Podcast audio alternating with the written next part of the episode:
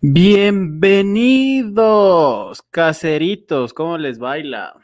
Debería, deberíamos crear un intro para no estar ahí viendo qué, me invento el día de hoy. Buenas noches, buenas noches con todos y todas. Alexis Pacheco, muchas gracias por ya estar. Cristian Javier, si hay podcast hoy, pues sí, tenemos un podcast súper chévere con su gran y querido anfitrión de la noche, Dani, desde aquí, arroba sin canjes para todos los que no me conocen. Muchas gracias, yo a Midnight, que siempre nos sigue y que siempre nos está escuchando, igual a todos los que están conectados. Bueno, en la noche de hoy tendremos un monólogo. No, mentira.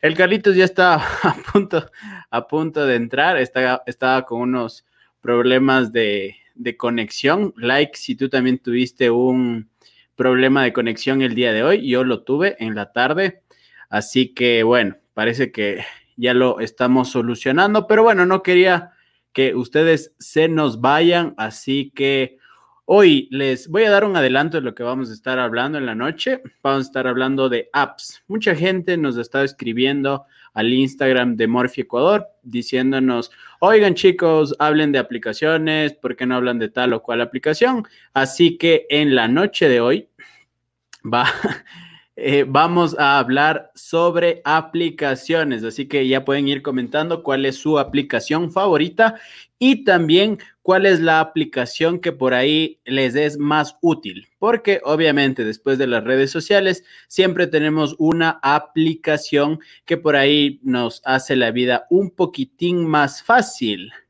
Em, así que sí.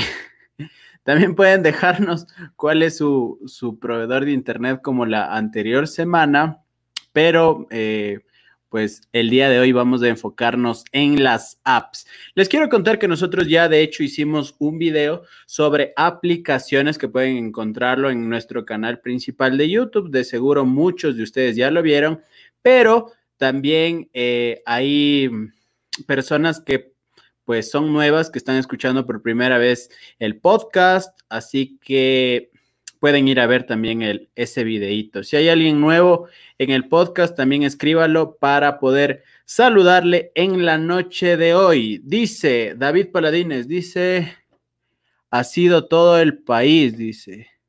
Tú has utilizado, Juan Tobar nos dice, ¿tú has utilizado Winner uno más? No, todavía no. Jonathan Paredes nos dice que mmm, NetLife tuvo problemas hoy. Pues sí, NetLife parece que tuvo unos problemillas el día de hoy. Ha, sido en todo el país. Hoy estuvo en la Burger el internet, todos los proveedores tuvieron problemas. Si alguien nos dice qué es lo que pasó en la noche de hoy, así que vamos. Darío Leitón dice, es mi segunda vez, pues le damos la bienvenida. Y hablando de segundas veces, hablando de segundo tiempo, hablando de tardanzas y que le vale burger. No, a él no le. Por suerte, por suerte a él no le. ¿Cómo me va a valer burger? A ver, ¿cómo? Por, suerte a él no le vale burger el internet. Le damos la más cordial. Te voy, te voy a presentar así como, como luchador. A ver, a ver, inténtalo, Muy buenas noches. Le damos la más cordial bienvenida al rey del aguacate al rey de la mandarina, al rey de la tecnología, el señor Charlie Arellano. Y la, y la multitud enloquece, claro que sí, como estamos la noche de hoy. Amigos, estamos listos para hablar de tecnología, estamos listos para hablar mal de los proveedores de Internet, estamos listos para decir las verdades, las verdades de qué apps cambian vidas y de qué apps no deberían estar en los celulares de la gente, amigo. ¿Cómo están la noche de hoy? Gracias por conectarse. Por el momento somos 42 personas que están distribuidas entre Facebook y YouTube. YouTube, YouTube. Muchas gracias a la gente que se suscribe desde YouTube. A los de Facebook les invito a que se vayan a, YouTube. Es un canal bastante más interesante. Pero si están viendo de Facebook, no, no pasa nada. La idea es que vean desde donde puedan. ¿Cómo estás, Dani? ¿Listo? ¿Listo para mostrarnos tus, tus aplicaciones secretas, las que te arreglan la vida. ¿Ready? Todas las secretas no creo, pero sí, bueno, un par que nos hacen la vida. No te estoy pidiendo el historial, no el historial. No, no, ah, no dije el historial. Bueno, buenísimo. Si es solo aplicaciones Y aplicaciones familiares, pues estamos bien, estamos recontra bien. exacto. Perfecto. Saludos, Luis dice, saludos desde Riobamba. Les comento que yo estoy en Riobamba, así que saludos desde acá de cerquita, la tierra bonita, la tierra prometida de Riobamba. Gabo Gabriel, no hay Gabo Gabriel aquí, pero le mandamos un saludito al Gabo. ¿Qué será de la vida de ese chico? Está en malos pasos, creo. ¿Cuál, ¿Cuál es la primera eh, aplicación que se te viene a la mente? Una que ocupes bastante y que no podrías vivir sin él, amigo. Cuéntenos. A ver, eh, una que no podría vivir principalmente es Keep de Google. ¿Por qué? Porque soy un tipo que anota muchas cosas. Entonces, para mí es súper fácil. Para la gente que no conoce esta aplicación, pues básicamente es un post-it, pero en digital. Entonces, sé que también la gente de 3DM tiene su aplicación que se llama precisamente post-it y que es un poquito más organizada, pero a mí me ha ido muy bien con Google Keep y me sirve principalmente para tener todo, todo, todo en un solo lugar, anotar cosas importantes, anotar a veces, debo admitirlo, a veces también anoto claves, no lo hagan ustedes por favor, pero yo lo hago a veces, las compras de la semana, los pendientes que tenemos, etcétera, etcétera. Esa creo que podría ser la, aplicación number one. La tuya, Charlie.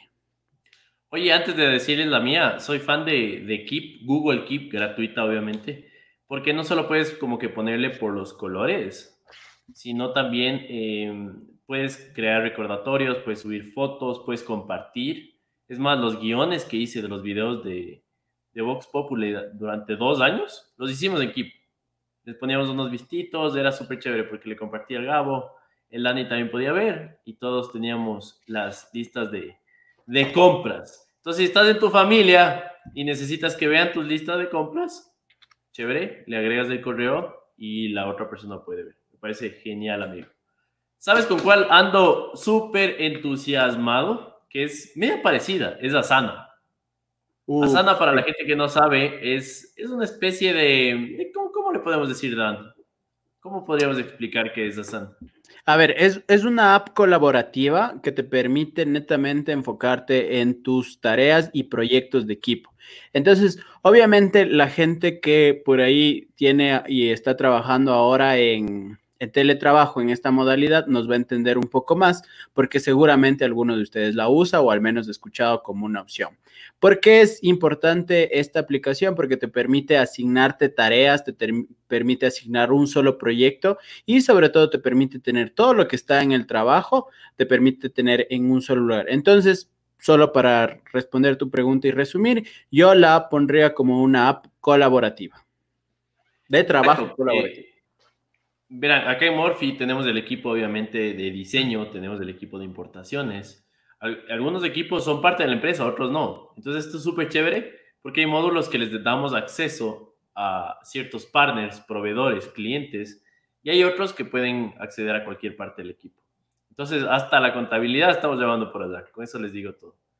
Creo que ya nos va a tocar pagar. Ojo, si es que tienes una, una empresa peque, chiquita, o, cualquier proyecto en general, puedes manejarlo de una manera bastante efectiva por ahí, sin complicarte. Es más, cuando alguien cumple algo, digamos al Dani, le digo, oye hermano, empieza el podcast puntual, no me llegó la notificación a las 9 de la noche. Porque si me llegaba, me hubiera llegado una notificación literalmente al cerebro. Entonces, eso, amigo, esa es mi app favorita. Es básicamente un task manager, ¿no? Task manager es como un, un administrador de tareas, literalmente. Es como el Key, pero 2.0. Estoy, estoy un poquito más cómodo aquí, notas el cambio, el cambio de voz. Oye, Charlie, a ver, pero tú, nosotros en el video que le estaba comentando a la gente al inicio de la transmisión, yo les había comentado que nosotros teníamos un eh, video donde recomendábamos ciertas aplicaciones para la cuarentena, obviamente para la gente que está haciendo teletrabajo, mucha gente no se organizaba bien en su día a día, pero ahora con las aplicaciones, cuando descubrió la tecnología, se dio cuenta que podía ser mucho más productivo. Tal es el caso que muchas empresas, incluso ecuatorianas, están pensando en no regresar todo este año a la modalidad de trabajo en la oficina. Le dieron una, una probadita del home office y parece que les está yendo muy bien. Pero la pregunta que me iba, porque en el video cuando nosotros lo hicimos estábamos utilizando Trello, amigo. Trello yo he tenido la oh. oportunidad de utilizarla uh, ya mucho tiempo en, en, el trabajo, pues más bien diario, etcétera, etcétera, pero ahora eh, nos cambiamos a Asana. ¿Cuál, ¿Cuál tú crees que es la diferencia principal entre Trello y Asana? Ahora, en este poco tiempo que hemos ido utilizando las dos. Creo que eh, más, bien, más bien les comparto un poco, ¿te parece? Les voy a compartir pantalla para la gente que no está escuchando. o, mejor, o mejor si compartes pantalla sería súper chévere. Mientras tanto, yo saludo a la gente. Juan Tobar, allá le saludamos a Juan Tobar, Israel Villasís, Celso Ramiro Moreno, buenas noches, dice Juan Manuel Revelo, también, y John Andrade, ¿qué más vean? Llegué, medio temprano, dice, sí, tempranito, así como el Charlie, media hora tarde, pero va, pues bien. A ver, ¿nos vas a compartir pantalla o qué, señor Charlie? Claro que sí, claro que sí, claro que sí. Coméntenme si les gusta que hable así para todos los saluditos. Tiempos que no hablo así, señor. Charlie. Ya, entonces ahorita están viendo mi YouTube, espero que, que sí estén viendo. Gracias a los 23.300 suscriptores, claro que sí, son unos arrechos. Eh, dato curioso, el video que subimos ayer es el video que mejor le ha ido hasta ahora parece que la gente no, no ha sabido que hay estas épicas startups aquí en el Ecuador. Pero viendo la materia, te cuento que 11 aplicaciones útiles durante esta cuarentena, aquí donde le ven al Dani. Bueno, el, el Dani todavía le podía tocar al Charlie. Hicimos este video. Y desde ahí, amigo, desde hace cuatro meses que ya estamos justo en cuarentena, creo que ha sido eh, un montón de apps que nos han salvado el pellejo, el pellejo, pellejo. Entonces ustedes van acá, le dan clic, y encima más tenemos los enlaces de las apps aquí abajo, hermano. Ejercicios en casa. Y justamente Trello está número dos, ¿eh? Para que vean. Que cague, que cague. Es que sí, un poco comentarles del contexto, eh, solo rapidísimo. Cuando recién empezamos a trabajar el Charlie ya nos conocíamos, pero cuando ya empezamos a trabajar, trabajar, eh, pues necesitábamos un método de organización. Entonces ya habíamos probado con Google Keep y pues iba bien para guiones, pero ya para el trabajo de la tienda en línea, para un trabajo ya llamémoslo así más completo, nos hacía falta una aplicación. Entonces yo le había recomendado al Charlie Trello y pues para el principio creo que nos fue bien, ¿no? Em, creo que cumplió. Para mí, yo la gente de mi anterior trabajo, antes tenía la noble tarea de acompañar a mucha gente a, ayudar a otros. Yo trabajo en un programa de voluntariado, entonces tenía que controlar más o menos las actividades de 15 personas fijas y de unas 100, 200 personas cada fin de semana. Entonces, imagínense, en eso era súper complicado. Era un trabajo que amaba, pero era súper complicado. Entonces, en el tablero de Trello, que no sé si ya lo puedes tener abierto por ahí, me permitía ver todas las tareas que estaban pendientes, todas las tareas que estaban en ejecución y aquellas que ya estaban realizadas. Entonces, lo chévere de organizarte de esta forma, que es una forma de Kanban, así se llama el, el modelo, tú no, no, no te quedas con ninguna tarea por hacer. No sé si a ustedes les pasa que dicen, oigan, voy a hacer mil cosas y al final terminas haciendo solo una y luego no te acuerdas siquiera que, que eran las otras 999 cosas que iban a hacer. Entonces, este tipo de organización es súper chévere porque no te quedas literalmente con nada. Justamente, amigo, ahorita les voy a compartir un tablero. Estoy creando uno porque no quiero que vean nuestros tableros. Aquí están los secretos de Estado, ¿o no, Dani? Claro que sí, claro que sí, no vale. No vale compartir secretos, diga. No, vale, no vale. Entonces, bueno, ahorita les voy a compartir uno que se puede compartir, digámoslo así nada más. Interrumpamos esta belleza mayonesa y entremos, entremos, entremos a la agenda de Trello. Ahí está, amigos. No sé si le están chequeando. Entonces, bueno, no sé si ven, nosotros le poníamos por días, por ejemplo, lunes, martes, miércoles, jueves, y tú te mueves así. Si es que esto ya está check, puedes entrar, puedes adjuntar fotos a esta tarea, puedes chequear vencimiento, puedes añadirle checklist, puedes poner etiquetas de ah, urgente, en este caso si ven, esto era, tenía que hacer el Fer o tenía que ser el Carlos o el Dani o los tres. Bastantes cosas interesantes, amigo. Podías seguir, archivar, podías compartir el enlace para que más gente vea. O sea, es, es algo súper chévere, realmente. Es más, no le poníamos solo por días, no sé si están viendo lunes, martes, que también puedes mover esto, sino que digamos que algo no avanzaste a hacer el martes, coges y le dices, oigan, pasémosle para el miércoles, estamos muy a full el martes, o mejor para el jueves, y este día hacemos esto. Entonces, cada vez que había estos movimientos, tú podías crear una automatización para que te notifique que alguien está moviendo esto.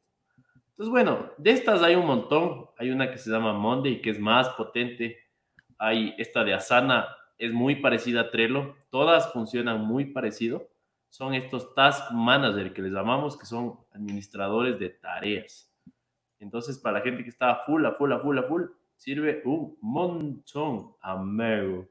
Sabes que yo eh, lo utilizaba mucho para el tema de, de investigaciones. De hecho, así me hice mi tesis.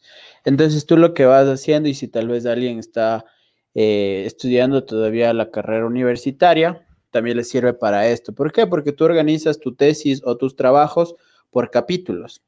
En especial les cuento mi trabajo de tesis para que ustedes puedan tener la idea. Entonces vas, primer capítulo y subes un montón de links, todo lo que tienes que leer, todos los PDF y eres súper ordenado porque ahí tienes todo.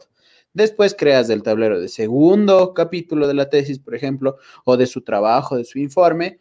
Resultados pueden poner ahí y van poniendo toda la información. Entonces vas agarrando un poquito de cada libro que leíste, vas haciendo un comentario y al final tú ya estructuras un texto completo y tienes todas las citas bibliográficas, porque no sé si les pasa a ustedes o les pasa que a veces pierden cosas, pierden documentos, pierden links y no se acuerdan porque por ahí no anotaron en un lugar. Entonces, para mí era súper chévere, era súper ordenado tener esta forma. Igual, como les comentaba, también pueden subir fotografías. Entonces, si ustedes tienen un trabajo donde necesitan subir evidencias, pues creo que eso es clave.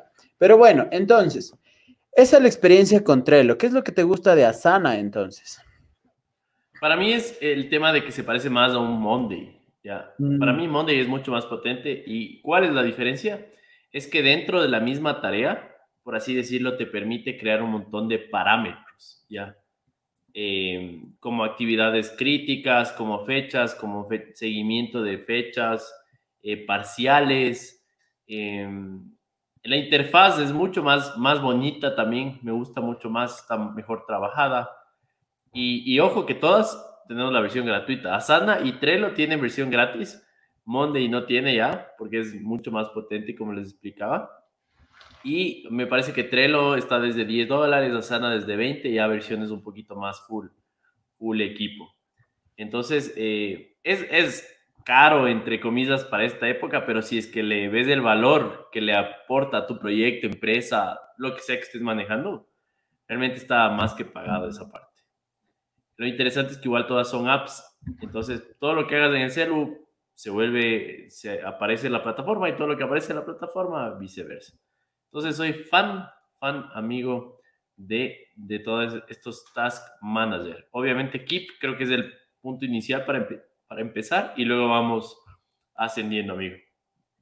Sí, es, es, lo principal, lo que les decía, el tema de enlistar todas las tareas que tienes y después irlas pasando ok, si ya hice una tarea, la paso a en proceso y si ya finalicé, pues la paso al final.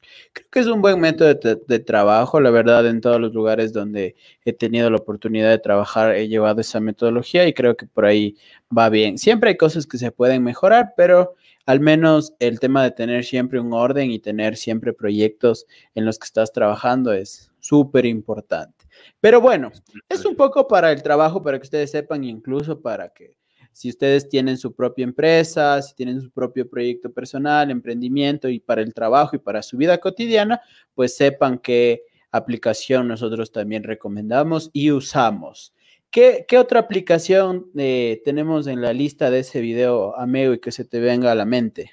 Las apps de los bancos. Creo que uno de los eh, empresas o rubros o categorías eh, de negocios que más ha tenido que automatizarse o meterle ñeque al, tema de, digital, llamémoslo así, es el tema de los bancos. Yo tengo cuenta en el banco del Pichincha, no porque sea fan del banco ni nada, sino porque la mayoría de gente tiene ahí. Entonces, mi costo financiero, mi costo de transferencias eh, bancarias es inferior. De ahí creo que la, la, la app no es la mejor para nada, es más, a veces me dice que no se ha hecho la transferencia y se hizo, pero creo que, creo que funciona de alguna forma. Más bien sería súper interesante que no solo tú nos cuentes, Dani, cómo es tu historia, sino el resto de gente, dónde tienen su, su poca o mucha plata y qué tan fans o no fans son de su aplicación web. Porque hermanos, creo que el tema de las transfers para cobrar, para pagar plata es es indispensable ahora, porque la gente no quiere tocar el, verde, amigo. Ahora quiere que se pase un número de un lado al otro nomás. Así que cuéntenos de los comentarios esa parte. ¿Tú qué dices, amigo? ¿Cuál es tu, tu banco? A ver, mi banco también es el banco que ya nombraste, pero yo no he tenido buenas experiencias. De hecho, ya iba a cerrar la cuenta, pero literalmente me quedo por lo que dijiste. Eh, por el tema de que todo el mundo tiene Banco Pichincha. Y ya, pues tocó. Es como el, monopolio de ya, pues tocó. No me siento como conforme con todo lo que hacen. Tienen un equipo súper, súper, súper chévere. Yo conozco mucha gente que está trabajando en innovación, que está trabajando en UX, en UI de, de Banco del Pichincha. Son grandes personas, grandes equipos de trabajo. Pero claro, estamos hablando del banco número uno del país de los más importantes en Latinoamérica, etcétera, etcétera, y siento que sí hay muchas fallas ahí. Principalmente mi, mi cabreo fue cuando hubo este problema y se les cayó el sistema. Para la gente que por ahí no, no, no, recuerda bien, pues hubo un día en que por ahí se les cayeron algunas cositas de donde no debían y se les rompieron nada más y nada menos que algunas basecitas de datos, las que registraban por por, llamémoslo así, por casualidad justo a las que registraban el tema de los pagos. Entonces, a mí me pasó que yo había hecho un pago de mi tarjeta de crédito de, pongámosle, un dólar, ¿ya? Yo había hecho ese pago y después me salió como que, ok, no tengo ninguna deuda dentro de, de, de la tarjeta de crédito y resulta que dos días después no se había hecho esa transacción, no se había registrado, entonces parecía que debía esa cantidad de dinero. Entonces no era mi problema, traté de que me resuelvan y se demoraron un montón. Entonces sí, eso fue una de, las jodas, pero como tú lo dices, toca. De ahí tengo también por algún, algunas cosas pasadas de mi vida. Tenía en Banco Internacional, no me gustó la experiencia de la aplicación, tanto que no, nunca tuve la aplicación. Tengo el dinero de esas emergencias cuando ya son real emergencias en una cooperativa, en la cooperativa Riobamba, esa tampoco tengo la aplicación. Pero te decir, ¿qué tal la app de, las cooperativas? No creo que exista una app decente de una cooperativa, ¿o sí? Existen, yo no he manejado, como te digo, pero mi mamá maneja esa cuenta y pues le va bien, ¿no? Eh, no creo que es muy difícil porque nunca es como que... La man, y, y, tu ma, y tu mamá ¿Qué hace? Las transferencias con, el Google Home. Sí, literal. Transfiérele 10 al, de la luz, 10 al de 10 al municipio. ¿Qué tan, ¿Qué tan lejos le ves combinando el podcast anterior, que era el de los asistentes, con el de las apps de bancos, que es este? ¿Cuándo, será el día que puedes hacer que el, que, que el asistente de voz pueda reconocer que es la voz de Dani? Y que no está siendo forzado, porque una cosa es que sea tu voz y otra es que alguien esté con un cuchillo, oye, dile a tu asistente que te, me transfiera mil dólares de tal cuenta. O sea, yo lo veo muy probable, de hecho es cuestión de armar nomás, de hecho que le den acceso las aplicaciones por temas de seguridad no les dan... Espérate que ahorita ya le está dando acceso, ponte al acceso biométrico del celular, ¿no es cierto? Entonces, tranquilamente puede tener un acceso al tema de voz, pero Tú sabes que eso es medio complicado. A ver, incluso ustedes, no sé si les pasa, pero en, en ciertas acciones, el OK Google, es decir, el asistente les pide ayuda. Entonces les dice, por ejemplo, desactiva el celular. Tal vez creo que así, así sí pueda funcionar. Es decir, tú le mandas a transferir y te pida que pongas tu dedo. Pues no me parecería tan, tan ilógico, me parecería más bien normal. Pero sí, ya te digo, mi, mi, mi, experiencia personal con estas instituciones no ha sido la mejor. Tenía Produbanco también y eso fue un lío. O sea, la verdad, la verdad que eso fue un lío. Eh, cerca de, no sé cuánto, cuánto, tiempo estuve en Ambato, siempre utilicé eh, Produbanco, pero nunca me fue bien.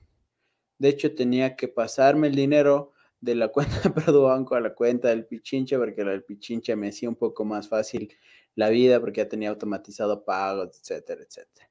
Pero bueno, tú... O sea, de alguna forma, de alguna forma, amigo, lo único interesante de todo esto es que sea cual sea el estado que tenían las apps de los bancos hace cuatro meses, ha avanzado muchísimo.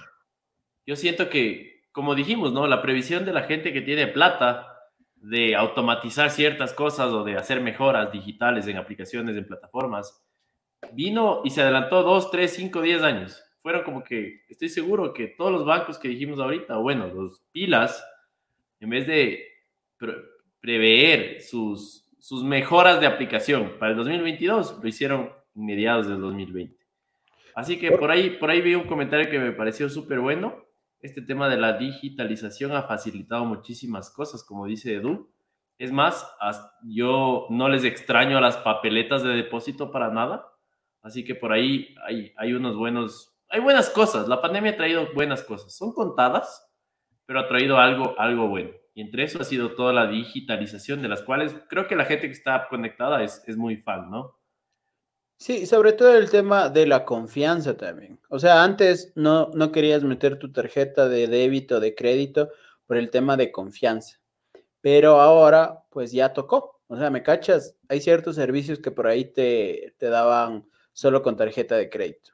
Entonces ya tocó y pusiste y te fue bien, entonces ya te acostumbraste al uso y empezó. Entonces, claro, ese tipo de, empresas que manejan mucho el tema de tarjeta, pues se resultaron beneficiadas. No te estoy hablando de, bueno, Uber no tanto por el tema de pandemia, pero sí Rappi, Globo, eh, la misma Tipti, que pues por ahí vieron cómo crecieron sus ventas como la espuma y también el tema de transacciones mediante tarjeta de crédito.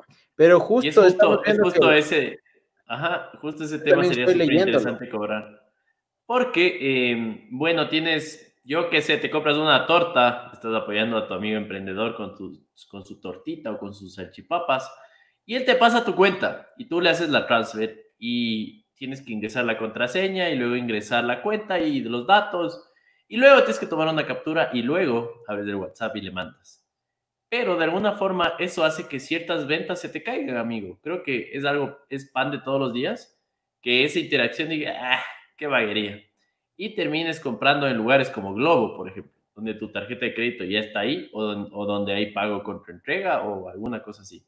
Es por eso que si estás empezando igual tu negocio o, o simplemente se te, se te viene la pregunta a la mente, hay formas de cobrar desde tu casa sin tener un datafaz, ¿no? Porque es la básica cómprate un DataFast y que te dicte los datos.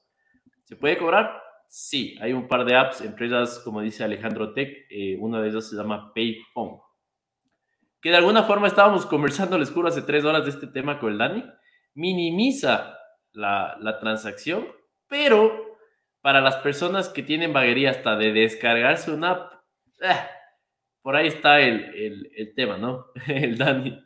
Tienes que descargarte la app de Payphone y por ahí están perdiendo alguna parte de, de la transaccionalidad, de la facilidad, porque hay gente que se niega a eso, o sea, aunque no lo creas y aunque te, les parezca ridículo, hay que aceptar las cosas como son. Y que no te quieras descargar una app es una decisión bastante respetable. Porque hay celus que están tan mal diseñados, amigo, que a veces no puedes ni descargarte. Porque la memoria interna de tu celu está muerta y no te permite descargar. Eso es una vaina. A veces ni siquiera tienes datos, no sé, no, o por lo menos, o por, o por ejemplo, tienes datos para hacer una transfer, pero no para descargar una app. Exacto. Entonces, Payphone es, es atractivo, o sea, funciona fácil, es muy buena, es segura, pero tiene este pero, pero, pero tiene este pero de que tienes que tener la app, ya, tanto el que compra como el que vende. Entonces, por ahí, eh, Me gusta, me gusta, pero no, no, no soy tan fan. Ah, por ahí, amigo, estábamos analizando otra, no sé si les cuentas, que justo le, le mencionamos ayer también en el video. Para la gente que vio el capítulo de ayer, el capítulo, así como serie, ¿no? El capítulo 3. No, pero para la gente que vio el video de ayer, hicimos un recuento de startups eh, que nacieron en Ecuador. Mucha gente nos dijo, oye, pero es que esa tal o cual empresa no está aquí, sino en Estados Unidos. Pues nacieron en Ecuador, alguien de sus integrantes es ecuatoriano y pues por ahí muchos, mejor dicho, la mayoría tienen base en Ecuador. Y hablamos precisamente de la fuga de cerebros, porque quieran o no, aquí Ecuador es un buen mercado para pivotear cosas, pero para escalabilidad, obviamente todos queremos venderles a los países desarrollados, a los países que tienen mayor poder adquisitivo, por ejemplo. Entonces, más bien, para evitar el hate, más bien tengamos como súper, eh, tengamos el orgullo presente de que también hay cosas y empresarios que están haciendo las cosas bien y por eso decidimos hacer el video. Bueno, fin a la explicación del video de ayer. E hicimos sobre un método de pago que se llama Kushki. Sí, Kushki, como eh, dinero en quichua. Entonces, esta aplicación te permite integrar para la gente que quiere hacerlo con, está armando su página web y desea una pasarela de pagos, pues creo que Kushki es una buena opción para tomarla en cuenta. Hay muchas más, pero Kushki es ecuatoriana y creo que está, sobre todo, o sea, apoyen sí a lo nuestro, pero sobre todo, sobre todo apoyen a las cosas bien hechas. Un día yo le eh, tuve la suerte de algún momento en mi vida trabajar con Juan Fernando Velasco y él me decía, no apoyes al, ecuatoriano o a la música ecuatoriana porque es ecuatoriano, apóyala porque es buena. Entonces desde ahí me quedé con eso y les digo a todo mundo, si no apoyen solo porque es ecuatoriano, sino porque realmente es bueno. Entonces, lo mismo para Kushki, es una aplicación que lo viene haciendo, o sea, más bien, es toda una empresa que lo viene haciendo bien, lo viene rompiendo, así que si por ahí ustedes están viendo alguna opción, pues tomen en cuenta al menos Kushki como una opción para realizar sus pagos. Nosotros eh, estamos literalmente hace tres horas en la reunión que tenemos diaria, estábamos viendo este tema para ver si la integramos a nuestra forma de pago a través de un link o alguna de esas cosas. Eso. Claro, que sí, es, es mediante API, mm, también le conocen, que básicamente es por, por WhatsApp se podría mandar. Digamos, quiero pagarle al Dani plata por un servicio eh, y no, no quiero entrar a mi banco, no quiero descargarme una app, tú puedes darle clic en el enlace que te mande y literalmente tienes que meter tus datos de tu tarjeta y ahí está el rubro que te van a debitar. Entonces, eh, Kushki creo que lo está haciendo bien ahí. Hay un montón de pasarelas de pago. Hay Payment Test, Place to Pay. Hay eh, Kushki, como les habíamos mencionado. Hay Payphone. También por ahí DataFast ya tiene su Data Link. Hay algunas opciones, pero eh, ninguna tiene integración con Shopify. Y no nos cansaremos de decirles esto. Nosotros somos fans de, de Shopify por toda la conveniencia, facilidad, la optimización, todo, o sea, tiene un montón de herramientas. Pero el rato que quieres cobrar con Shopify, como, como se cobra en Amazon, ya el típico link, ni siquiera es un link. Vas a la parte de pago y te dice qué tarjeta tienes, tu número, tu nombre, fecha de caducidad, código de seguridad. Y si quieres diferir, sería bastante interesante que haya. Hermanos, no se puede hacer eso en Shopify a la fecha que están escuchando este podcast. Esperemos que lo hagan a futuro, esperemos que sí, pero sería bastante interesante, Dani. Por el momento, como dice Osvaldo, estamos cobrando todas las transacciones de la tienda de Morphy a través de PayPal. ¿Y qué significa eso? Que por más segura que es, porque ojo, PayPal es una de las plataformas más seguras que hay en el planeta. Es más, PayPal se asegura de que les llegue el producto porque si yo no les mando la guía de remisión, ojo, yo les mando a todos los clientes la guía de remisión, PayPal dice, oye, ¿dónde está el producto? Entonces hay este, esta seguridad del, del, comprador para la gente que escucha esto y tiene miedo todavía de meter su tarjeta de crédito. Utilizamos PayPal, ¿ya? Y PayPal es así de seguro. Les devuelve la plata si es que ustedes obviamente logran demostrar de que no les envié el producto. Pero con el Dani tenemos un sistema bastante interesante que inclusive pueden traquear su producto. como siempre les decimos, la mayoría de tiendas en el Ecuador, hay que rogarles para que te manden la guía de remisión. Y si te mandan, te mandan una foto que a veces ni se ve la guía, nosotros no. Si metiste tu número, te mandamos un mensaje y si metiste tu correo, te mandamos un correo con un enlace en el cual le puedes dar clic y te dice dónde está tu paquete. Al punto que estamos en Ecuador, ¿no? Tampoco como estás en, en un Amazon en Estados Unidos, donde da dos pasos del paquete y te dice, ve, ya dio dos pasos. Pero sí con las paradas que ha tenido en todas las transacciones. Si yo le envío de Ambato, vas a ver si ya salió de Ambato, si está en Loja, por ejemplo, puedes ver ese tipo de cosas. Ahora, como dice Osvaldo, y al punto al que iba, ¿cómo demonios traemos ese dinero acá? Les cuento que no se puede, o sea, no hay un canal legal. Tienes que hacerlo con panas, tienes que hacerlo de alguna forma media trucha, llamémoslo así. Y creo que es el problema de la mayoría de emprendedores ecuatorianos. No tienen cómo, cómo traer. Diariamente, Dani, me llega un mensaje, un mensaje. Oye, mijo, empecé a abrir mi tienda de licras, de boxers, de juguetes sexuales y no tengo cómo traer la plata de PayPal. Les digo, nosotros tampoco. Así que una estrategia que se nos ocurrió es tratar de abrir una cuenta en Estados Unidos, hacer una transferencia de PayPal a esta cuenta, que no, no tiene mucho costo, la verdad, y tratar de pagarles a nuestros proveedores, que algunos están allá en Estados Unidos con la plata de PayPal. Es una sugerencia, sí, en muchos casos se puede hacer, en otros no, pero que les sirva de alguna forma esa, esa info. Dato curioso. igual comente. Y dato curioso, intentamos abrir ya una cuenta y de uno de los bancos que ya nombramos, que tiene sede en Miami, eh, nos dijeron que tenemos que tener, sí sabe cuánto cuesta abrir una cuenta de euros, ¿no? En la mayoría de bancos.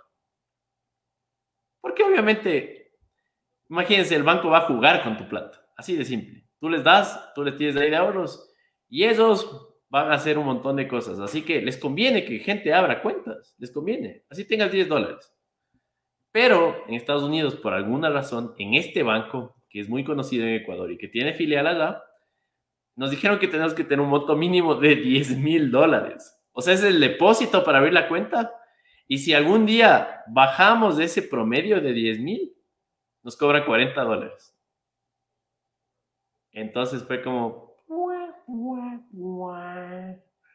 Así. Preferible sigo triste. Control Bank. Triste, triste, triste. Así que bueno, pasando de, pasando de app, amigo, ¿te parece si le echamos un ojo a las otras apps? ¿Qué aplicación nos toca ahora, estimado Charlie? ¿Qué tan fan eres de, casi digo Shopify, Spotify? Cuéntenle a la gente dónde, dónde, dónde, dónde escuchan su música. Les leemos a través de qué app, de qué plataforma escuchan su música y sus podcasts, ¿no? Porque la gente que tiene la ventaja de poder ver estos preciosos, calvos, morenos, sudorosos rostros del Dani y mío, hay gente que no tiene este, este beneficio y nos escucha, porque así es el podcast. La, la naturaleza del podcast es ser escuchado. Así que, ¿dónde, dónde, dónde escuchan su podcast? Ahorita Edu nos dice, Spotify, eres de los nuestros, Jonathan también. Por aquí Juan Tobar, obviamente, dice Spotify Premium Pro, no el normal. Apple Music, Alejandro, sabemos que es Apple Music. YouTube Music, ah, esto es raro. Casi nadie tiene YouTube Music acá en el Ecuador pero obviamente somos re fans de YouTube, tenemos dos canales. Deezer, Cristian, eres de los nuestros, yo soy muy fan de la interfaz de Deezer, es muy poco conocida acá en el Ecuador, así que bien loco. Pedro, Spotify, iBox. Me parece que no había escuchado de esa, Andrés. Deezer, Spotify, Deezer, qué bacán. Hay muchos, ha habido muchos usuarios de Deezer, no sabía eso. Qué bacán, amigo. Tú, Dani, ¿Dónde nos escuchas? A ver, yo soy fan de Spotify, pero me pasa lo mismo, es porque toca ya, o sea, porque creo que es una de las plataformas más completas que hay.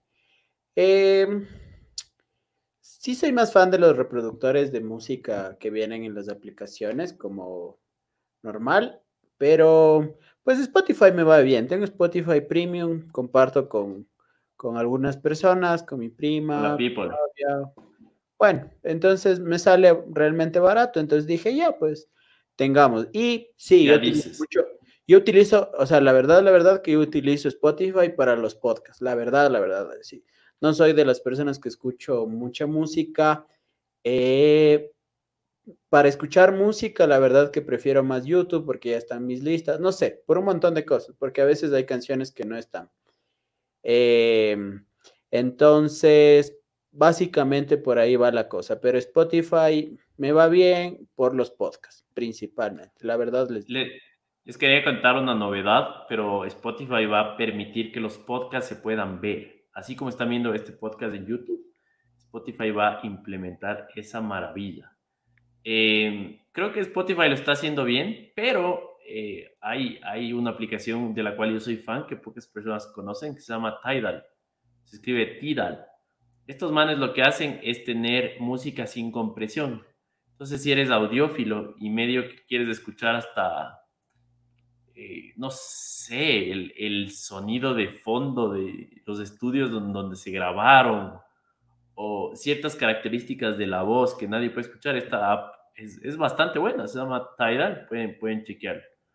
Así que es, les dejo ahí la, la pelotita. Ya igual tiene un montón de integraciones por aquí, como nos mencionan. También tiene el tema de karaoke. O sea, están a la vanguardia los muchachos de Spotify. Les cuento que todavía no pagan igual a la gente que, sube sus podcasts pero al mismo tiempo subirlo es bastante fácil, así que creo que compensan con esa parte. Eso, amigos. Apple Music dice tiene más canciones alojadas y es impresionante cuando tienes el ecosistema. Me parece que Apple Music de alguna forma innovó todo este sistema con iTunes, ¿no? Fue la primera plataforma virtual, digital, que tenía y que vendía música. Y eso sí, no, no se le puede quitar a Apple, que revolucionó la industria de la música con con esos pasos agigantados. Es que, de familiar, hecho, es que de hecho, perdón, solo para... Sí, sí, sí, Es que de hecho, y justo estaba leyendo, fue revolucionario porque ya la industria de la música estaba perdiendo mucho terreno con la piratería. De hecho, siempre pierde, ¿no?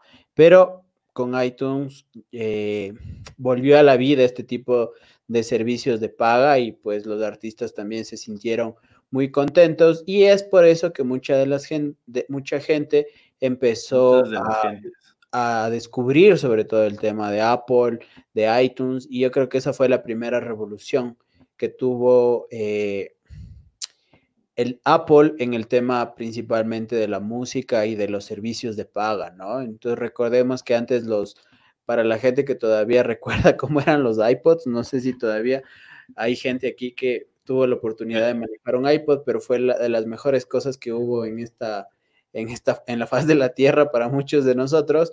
Pero ahí pues ya tenías el servicio de iTunes, ¿no? Entonces fue una revolución realmente. ¿Tú tuviste iPod? Pregunta sí, amigo, tuve algunos. Inclusive me robaron uno, hermano. Gracias a, a los ladrones. Que... Gracias Claro, aquí está un poco la alineación de la, a la que se refería el Dani. Abriéndola, abriéndola. Muy bien. Eh, meet the best iPods ever, dice. Hubo el chiquito, hubo el, el nano, hubo el classic. Este, había de memorias increíblemente grandes, loco, hasta hace... Chuta, yo me acuerdo que tenía uno de 160 gigas y era como que, wow, 160 de las personas que tenían iPod aquí en Ecuador, estoy seguro que el 1% compraba la música, hermano. Estoy seguro, loco. Todo el resto de personas lo cargó con Ares o alguna app parecida de, de Torrents o de P2P. Chuta, Ares, Dios mío. Para la gente que tiene Spotify, vaya a recordar, y si tienen más de 20, 23 años, vayan a recordar su juventud con una... Eh, hay una lista, hay una eh, lista de música, ¿cómo se llama? Una playlist que eh, se llama Ares 2008, Ares 2009, por ahí. Tienen una música de esa época, pero eh, de esos perreos. Desde el reggaetón maldito hasta música más bien como del, eh, de esos años, ¿no? tanto en inglés, etcétera, etcétera. Pero bueno, solo para, para, porque recordar es volver a vivir. Así es, amigo. Entonces, bueno, está súper chévere. Creo que la, balanza se inclina a Spotify y en segundo lugar Deezer, ¿no? Me parece bien, bien chévere esto, no me esperaba. Así que son unos cracks estas 68 personas que nos están escuchando, sea por donde sea que nos escuchen. Soy fan de que nos siguen. a ver, amigos, sigamos con la siguiente app. Charades. Es un juego, ¿no? Charades. Eh, sí. Tengo, la triste historia de Charades, amigo, es que hay muchas apps que se llaman parecido y que no todas son pagadas. No sé si te has dado cuenta que es difícil descargarte la que tiene bien las categorías o la que está en español las palabras. O sea, es pésima la experiencia. Charades es este juego que te sale la aquí el, el texto, yo que sé, cisne, cisne negro. Y la otra persona, digamos en este caso el Dani, tiene que decirme mediante mímicas que es lo que dice aquí, y yo adivinar. Entonces es el juego más clásico de, de la vida, pero ahora con un celu, ¿no? El celu hace por ti la parte creativa. Entonces es la app de la vida. ¿Qué, qué te parece? ¿Has jugado, amigo? ¿Sabes desde que jugamos aquella vez en, en el video? No he vuelto a jugar esa aplicación. Eh, la que estuve utilizando es Party, ¿cómo se llama la que jugamos con en House Party? Daniel Beta, House Party, House Party. Esa, esa fue la que estuve utilizando, pero obviamente el problema es que está todo en inglés y aquí su servilleta tampoco es que sea un crack en, en el inglés, así que por ahí perdí algunas cosas. Pero me parece súper chévere para la gente que por ahí tiene mucho tiempo libre, quiere hacer una cosa diferente, pues puede bajarse esta aplicación. ¿Tienes de ahí bajada? Eh, sí, pero no, tengo esta parte, esta, esta vaina que le optimiza la, la memoria del, del, iPhone y le borra las apps cuando no, ocupas. Es así. sí, yo A ver, dame, dame, un segundo. Yo sí tengo. Eh, pero la que les quería, la que les quería mostrar es esta app, ya les muestro. Mejor les muestro, ¿ya? Mejor a muestro. Ah, tiene actuar, solo para recordar, por ejemplo, tiene cosas como actuar, actuar 2, pero muchas de esas son pre, o sea, son pagadas y tiene canciones latinas. Esta es nueva. A ver, las canciones latinas más populares de hoy, dice. Hoy tiene, no sé para la gente que ahí, por ejemplo, puede ver, qué canción dice? No me conocí. ¿Qué onda con eso? Yo esperaba Celia Cruz, azúcar, alguna cosa así. Entonces, si adivinan, hacen para abajo y si no, hacen para arriba. ¿Cuál dice? Para arriba. Para arriba. ¿qué, canciones son esas? Creo que deberíamos sacarlo de la lista. Ahora ya no me agradó tanto como aquella vez. Pero bueno, ustedes pueden intentarlo. Si tal vez eh, tienen la oportunidad, pues pruébenla con su familia, con sus amigos, así sea mediante plataformas como esta. ¿Qué otra aplicación teníamos o qué aplicación nos ibas a comentar, mi estimado Charlie Arellano? Saben que encontré, ahorita la estoy buscando, no la encuentro, pero eh, abría los tiempos la tienda de App Store porque yo no, no le exploro. Yo voy y me descargo la, la que necesito. Pero bueno, allí ya le voy a encontrar. Hay una app que te permite ver Netflix eh, con, con tu peor es nada lejano o con quien sea que ames que no está a tu lado. Y puedes comentar en tiempo real, puedes comentar y, mandarte emojis. Me parece chévere. Es una extensión de, Google Chrome, pero creo. No sé, es una app, es una app y está en el, en el App Store. Y para que entre al App Store, ajá, tiene que pero, Verás, yo había investigado eh, y yo sabía de una extensión de, eh, de, Chrome, la verdad, pero debías tener dos cuentas diferentes. Y como buen latino, mi novio y yo tenemos en, eh, como buenos latinos, tenemos en una sola cuenta, o sea, compartimos cuenta básicamente. Entonces no nos servía de nada porque no podíamos utilizar. Pero esa opción que tú dices. Ya, ya les da chance. Qué bacán. Claro, entonces me parece fascinante, ¿no? Cómo ese tipo de apps tuvieron un empuje brutal. Netflix, Y que el tema de las, aplicaciones también de, de todo lo que citas, no, no cacho, ¿no? Es como que, a ver, a ver, mi hijo, el COVID te puede matar porque hay gente que es asintomática, le ves, por ahí tocan algo que, que tocó la otra persona, te contagias y, y marchas. O le contagias a tu abuelita en la casa y marcha. Pero por ahí vi que está top 7, una app que no cacho y que funciona igualita a Tinder, ¿no? Y por ahí número 9 estaba otra app igual. Entonces, no sé cuál es su opinión de este tema. Para mí, es como que, chuta, si vives solano y si crees que en el destino, por así decirlo, como, ah, si me muero, me muero, como que puede ser que le esté ocupando, pero estoy seguro que no hay tanta gente que vive solo y que no debería tener tanta acogida. No sé cuál es tu opinión, amigo. De Pero es que tú vives en otra realidad, pues. Tú vives, tú eres como la novia de aquel... Bueno, no estamos para hablar de política, todo el mundo sabe quién, de quién estoy hablando. Pero bueno, eh, ¿por qué te digo esto? Porque, a ver, tú sabes, la pirámide de Maslow está entre las cosas que uno más necesita. El tema de... La pirámide de Maslow. Entonces, eh, si los moteles, aquí hablemos, ya creo que estamos en horario no familiar, si los moteles abrieron, ¿por qué estas aplicaciones no van a, no, no van a dejar de funcionar? ¿Y por qué te digo también que vives otra realidad? Porque claro, nosotros aquí los latinos todavía como que vivimos en este esquema de, todavía vivimos con nuestros padres o pasamos ciertos tiempos, etcétera, etcétera. Pero claro, por ejemplo, en Estados Unidos ya no es tan común ver a un a un joven eh, en la casa de sus papás. No es tan común ver a, eh, a gente viviendo todavía. obvio, obvio. No, no, y eso entiendo, amigo, pero acuérdate que el tema es que son, o, sea, se optimiza los tops por la parte local, ¿entiendes? Hablo del mercado de aplicaciones Ecuador. Sí, sí, sí, pero a ver, tranquilamente la gente para pasar el rato no es que necesita verse a veces, ¿me cachas? A veces la gente, no sé si a ti te ha pesado, pero tal vez cuando tú estabas soltero no te daba la sensación o no te daba las ganas de escribirte con alguien literalmente solo por escribirte. A mí sí me pasaba, yo les voy a ser muy sincero, solo por escribirme tal vez con alguna sí, persona. Sí, sí, completamente. Y hay inclusive apps que hacen eso, que se llaman Conoce Gente, o sea, que se te abre una videollamada con la persona más, más random de la vida, sí. Entonces, sí, sí, tienes, tienes razón, amigo, pero, pero bueno, sí, creo que, creo que lo entiendo. No sé qué dice la people igual. ¿Está, ¿Está utilizando ese tipo de apps o qué onda? Amigo, te cuento que encontré esta app que te decía. Se llama Rave, para la gente que quiere ver Netflix. Con su, puede ser su tía, su peor es nada. No sabía.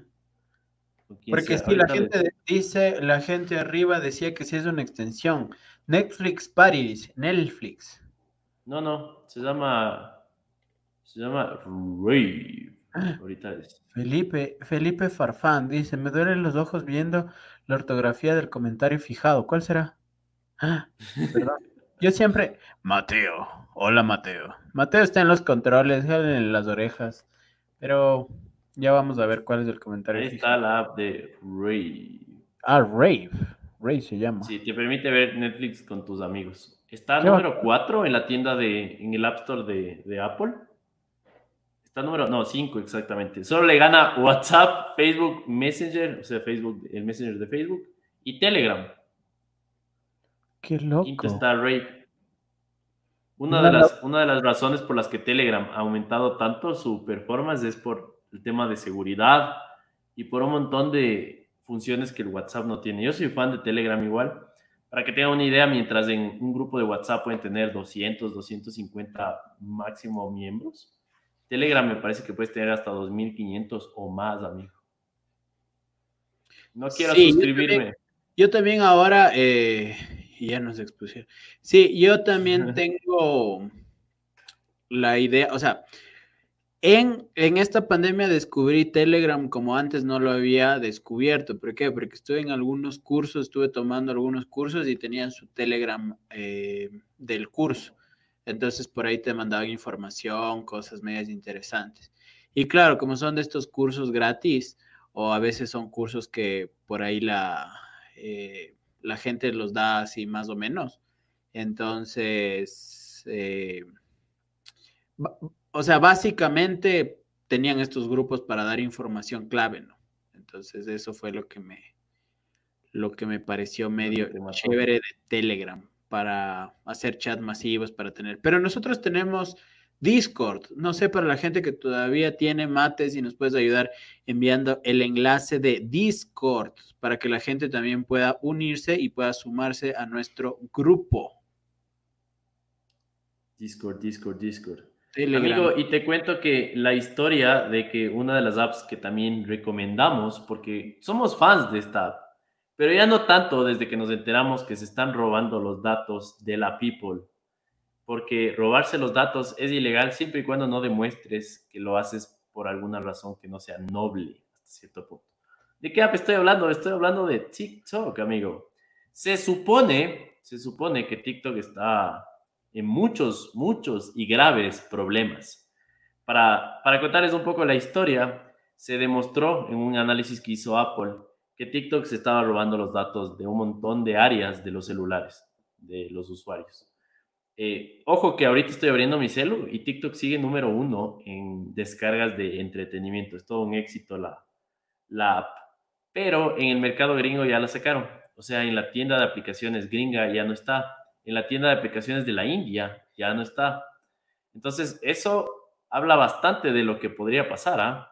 La previsión de, de que TikTok iba a reinar, iba a coronarse como una de las apps más influyentes, que más facturan, eh, líder y que de las pocas que iba a darle batalla fuerte a todo el imperio de, de Zuckerberg, eh, parece que está tambaleándose, amigo, está tambaleándose, tambaleándose, tambaleándose. Sí, ahí es como, no lo sé, Rick, parece falso, pero a ver, siempre ha tenido este tipo de cuestionamientos TikTok, siempre, siempre, siempre, desde sus inicios. Para la gente que no sabe cómo empezó TikTok, empezó como una aplicación que buscaba que los profesores puedan enseñar a sus alumnos de una manera resumida, de una manera interactiva. Entonces, claro, gente que cantaba, gente que hacía baile y gente que quería transmitir conocimiento utilizaba primero este, esta app. Es una app china, para la gente que no lo sabe, y que... se eh, llamaba... Ah, no, le absorbió a Musical. Siempre se llamaba TikTok. No, no, eh, a ver, la primera, de hecho existe todavía la aplicación. Soy bien malo para los nombres, pero pueden consultarlo tranquilamente, pueden googlearlo. Tenía un primer nombre, después mutó a otro nombre eh, y su tercer nombre ya por ahí por el 2016 recién se cambió a TikTok con un brandeo.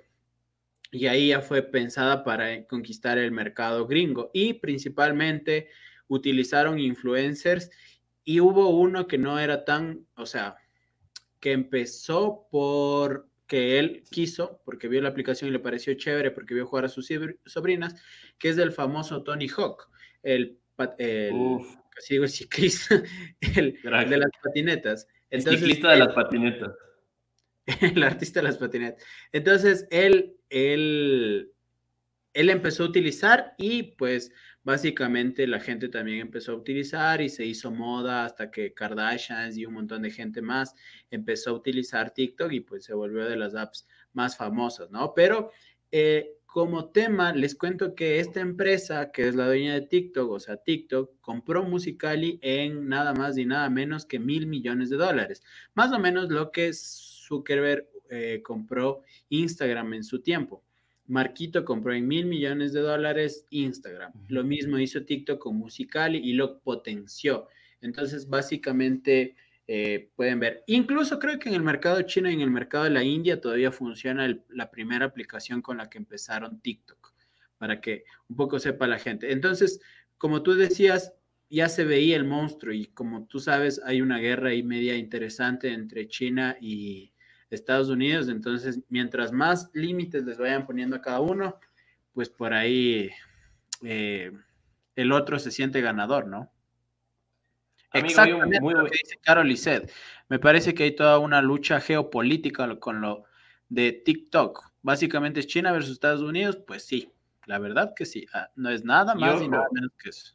ojo que TikTok vino rogando así arrodillado a Estados Unidos a decir, ya no somos chinos, nos vale folder China, queremos ser estadounidenses, déjenos hacer sede, déjenos acá traer el trabajo. Y aún así Trump está hecho el, vamos a ver, vamos a ver, hasta ahorita es un no, y eso quiere decir que eh, TikTok va a fracasar, porque si no puedes estar en una tienda de aplicaciones como la de, la de Apple en los países más en potencias mundiales, estás en problemas realmente. No vas a poder sobrevivir. Por otro lado, les cuento que obviamente Zuckerberg está haciendo exactamente la misma estrategia que hizo con Snapchat, hermano. Para la gente que ahora consume historias, que es algo tan cotidiano que inclusive WhatsApp tiene estados ahora, que es lo mismo, eh, esta forma de inmediatez de consumir un contenido que desaparece en 24 horas fue patentado por esta app que casi ya no es ni nombrada acá, se llama Snapchat. Entonces Snapchat crea esto de las historias y empieza a viralizarse. Y por ahí Zuckerberg intenta comprar Snapchat. El, el founder de Snapchat dice, nada, nada que ver, mijo, yo estoy bien así. Y lo que hizo es copiarle, pero lo, hizo tan descaradamente, hizo exactamente lo mismo. Y ahora Snapchat quedó en el olvido. Les cuento que están haciendo lo mismo eh, con, con, una... Se supone que es como un módulo de Instagram que se llama Reels. Les voy a compartir pantalla para que me cachen lo que estoy hablando. Reels, que ya me parece que está en pruebas en Estados Unidos, en algunos celus, te permite hacer exactamente lo que hace TikTok. Es decir, como, como tu pestañita de IGTV, de los videos de Instagram. Ahora Reels va a tener como que su propia pestañita. No sé si ven el video acá. En el cual el feed va a ser exactamente igual al de TikTok. Todo va a ser exactamente igual al de TikTok. Entonces es tan coincidencial el tema de que ahorita TikTok le está sufriendo y de pronto pase esto, amigo.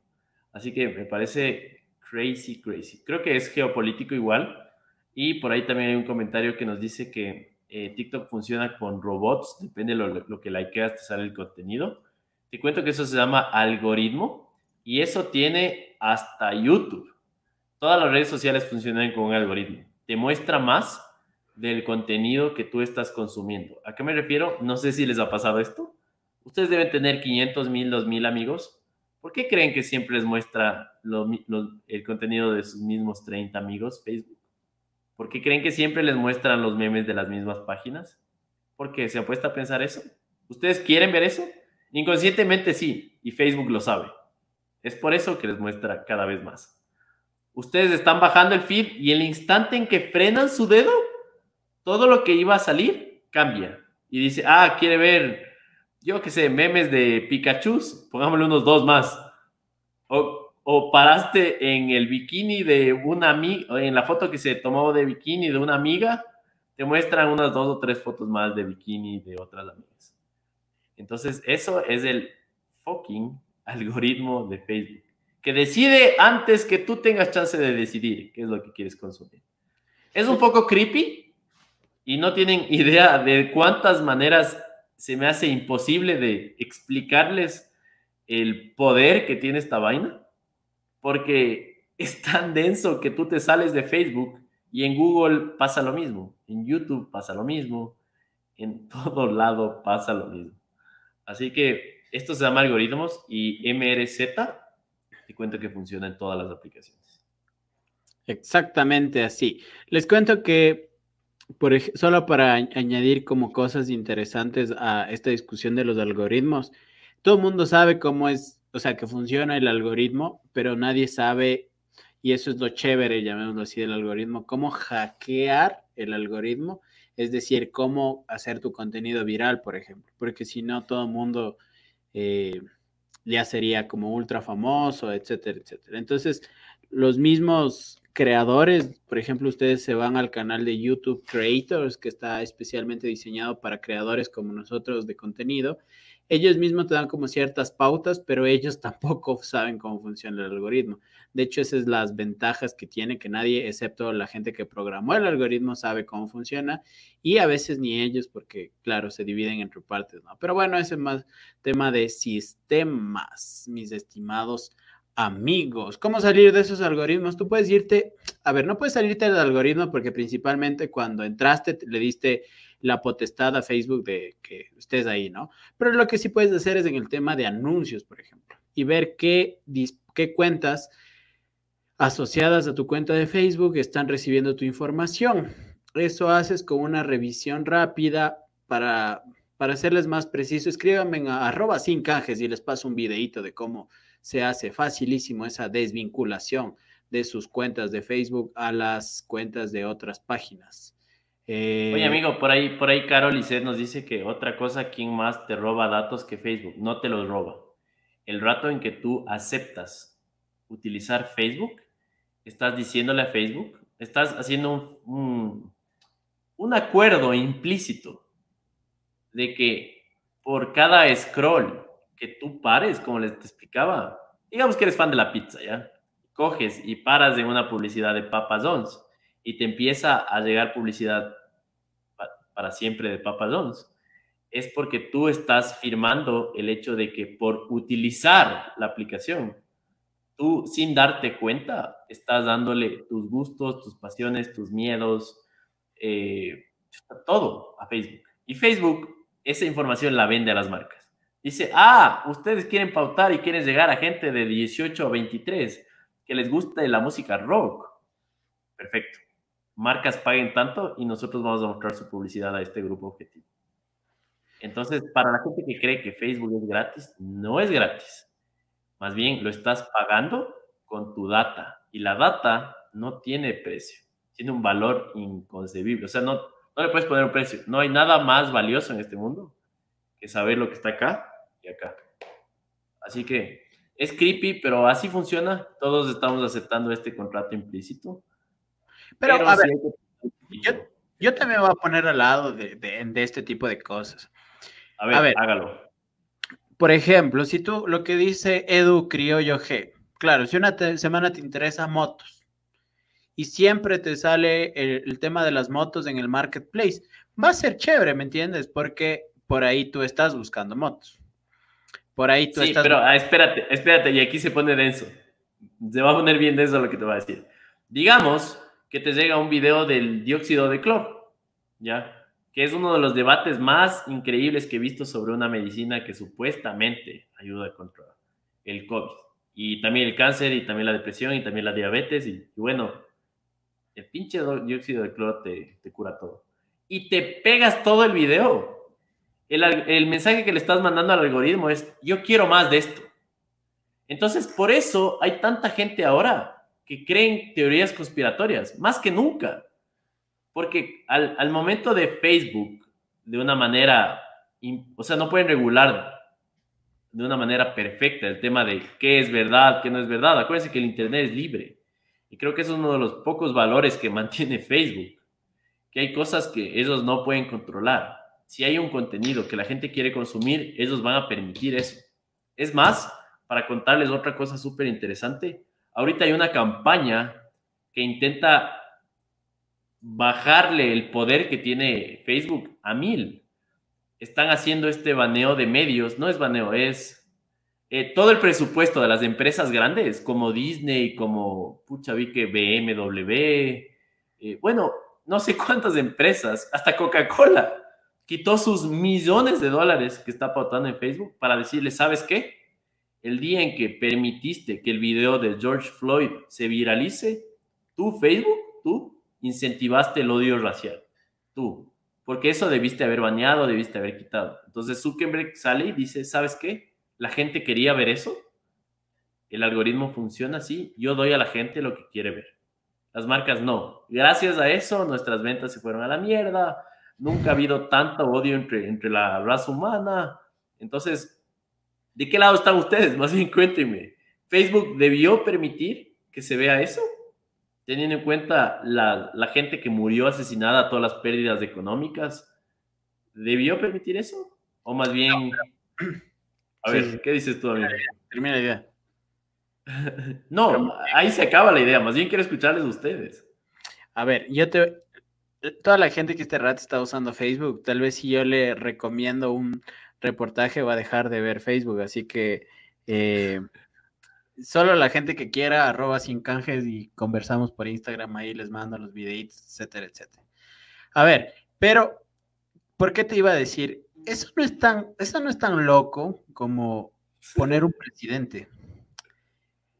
Y ¿Poner un qué? ah, poner un presidente. Uf, uf. A ver, a ver. Sé, de qué, sé de qué documental Les cuento que, por ejemplo, si en este rato nosotros tenemos algún. Eh, algo pasa en este podcast y por ahí sale una persona haciendo pum pum a alguien y esa persona tatay. No puedo decir las palabras correctas porque si ustedes no saben todo lo que nosotros estamos diciendo, más o menos, el algoritmo lo que hace es traducirlo, es decir, lo pone en palabras con cierta normalidad. No sé si han visto cómo funciona en YouTube y cuando ustedes ponen los subtítulos se va traduciendo. No lo hace de una manera tan exacta, pero cada vez lo hace mejor porque es un algoritmo que se está educando todos los días con millón de contenido, entonces cada vez se hace más inteligente. Bueno, volviendo al tema. El tema es que si, por ejemplo, algo de esto pasara, si yo cometo algún tema no permitido contra el Carlos, eh, el video desaparece en 30 segundos. Entonces, en esos 30 segundos muchas cosas pueden pasar y se puede viralizar, literalmente se puede viralizar y se va el cebo todo. 30 segundos parece mucho tiempo y están tratando de bajar ese tiempo precisamente para que cosas como eh, cosas que no están permitidas se puedan ver. Entonces, ¿por qué les decía la otra cosa? Porque, señores, si ustedes no creen en los troll centers, pues no lo crean, pero existen ya. Eh, estos manes lo que hacen, no sé si ustedes han escuchado la famosa frase de 100 mentiras hacen una verdad. Eso es lo que decía el Charlie. Si ustedes ponen a 100 personas compartiendo lo de el, de el dióxido de cloro, por ejemplo, o de otras cosas, básicamente ustedes están aceptando que es una verdad. Entonces empiezan a compartir, compartir, compartir. Entonces, si 100 personas ya lo dijeron, ya es una verdad. Por ahí se inventan nombres falsos, etcétera, etcétera. Entonces, es, todo un es todo un lío. ¿Por qué les decía ahora el tema de los presidentes? Lo que hacía eh, una empresa en Reino Unido es básicamente le mostraba el contenido, llamémoslo así, que quería ver la gente y que le incitaba a votar por alguien. Y es así como Donald Trump gana la presidencia en Estados Unidos gente como, no sé, eh, jóvenes de 25 a 30 años que no, no, sabían por quién votar, cuando la indecisión era en Estados Unidos de un 40% más o menos, lo que hicieron fue mostrarle contenido que le hacía ver a Trump como su candidato favorito. Entonces la gente empezó a ver ese tipo de contenido y al final del día dijo, ah, creo que este man es el que necesito. Básicamente Trump tenía toda la plata del mundo y lo que hizo fue, pues, utilizar estos medios. No solo lo hizo él, sino algunos regímenes de, de todos los países democráticos, ¿no? Entonces ahí te pones a ver el tema de si estamos viendo en una democracia, el poder de las redes sociales, etcétera, etcétera. Entonces, si les parece medio denso que ocupen sus datos, imagínense qué más denso es que les pongan un presidente a, a ustedes, ¿no? Porque la mayoría de gente se sorprendió cuando pasó esto, pero si quieren entender un poquito más, incluso pueden verse toda una serie que se llama House of Cards y pueden cachar bien de lo que les estoy hablando. Pero para resumirles, lo que hicieron las redes sociales fue poner un presidente. Solo eso. Bueno, no, así de simple. O sea, fue una buena campaña de marketing digital. Por eso ganó Donald Trump. Porque pusieron las pelotas o los huevos en, en las cubetas correctas. ¿Cuáles son esas cubetas? Aprovecharte del miedo de la gente, de, de lo que más te enoja. Digamos que lo que más les enoja es la injusticia. Imagínense que les bombardeen todos los días con cosas de que en este caso fue Hillary, que ella era una mujer injusta, era conspiratoria, era un montón de cosas y a él le ponían como el rey. Nada de esto era verdad. Pero si te bombardean con esas ideas, pueden cambiar tu forma de pensar. Y es una locura eso, porque si es que estábamos hablando de que te gustan las motos, ¿ya? Pero con una buena campaña de marketing pueden terminarte gustando los monopatines. Así de simple, ¿ya? digamos que a todas esas personas que les gustan las motos, por ahí eh, empiezan a difamar tu marca de moto favorita, que se explotan, que están matando a la gente, que por ahí hubo un escándalo de corrupción, que están evadiendo medidas de seguridad a las motos, y por ahí, ¡boom!, te llega monopatín. La mejor, el mejor reemplazo para la moto. Toda esta publicidad puede estar generada por la misma marca del monopatín, de desprestigio de las motos. Entonces, es, complejo. Creo que nos desviamos un poquito del tema, pero creo que es interesante. Creo que tanto ustedes como nosotros estamos súper interesados en el tema. Lo que les puedo decir es que vamos a hacer otro podcast solo de eso, hablando de algoritmos, del poder de las redes sociales, del marketing de la inteligencia artificial que hay detrás, de cómo un buen presupuesto y alguien que sepa cómo llegar a la gente, puedes hasta crear, imagínense, pueden crear videos web falsas, blogs falsos y pautar a eso para desprestigiar a un ser humano. Pueden hacerlo. Si, si le odian a alguien o si hay un interés político, ustedes pueden hacerlo. Entonces, obviamente Facebook, Instagram y todas las redes sociales permiten hacer eso. Es más, TikTok ya estaba probando los anuncios. Cada tres, cada cinco TikToks te iba a llegar un anuncio de algo, de lo que sea que quieran venderte.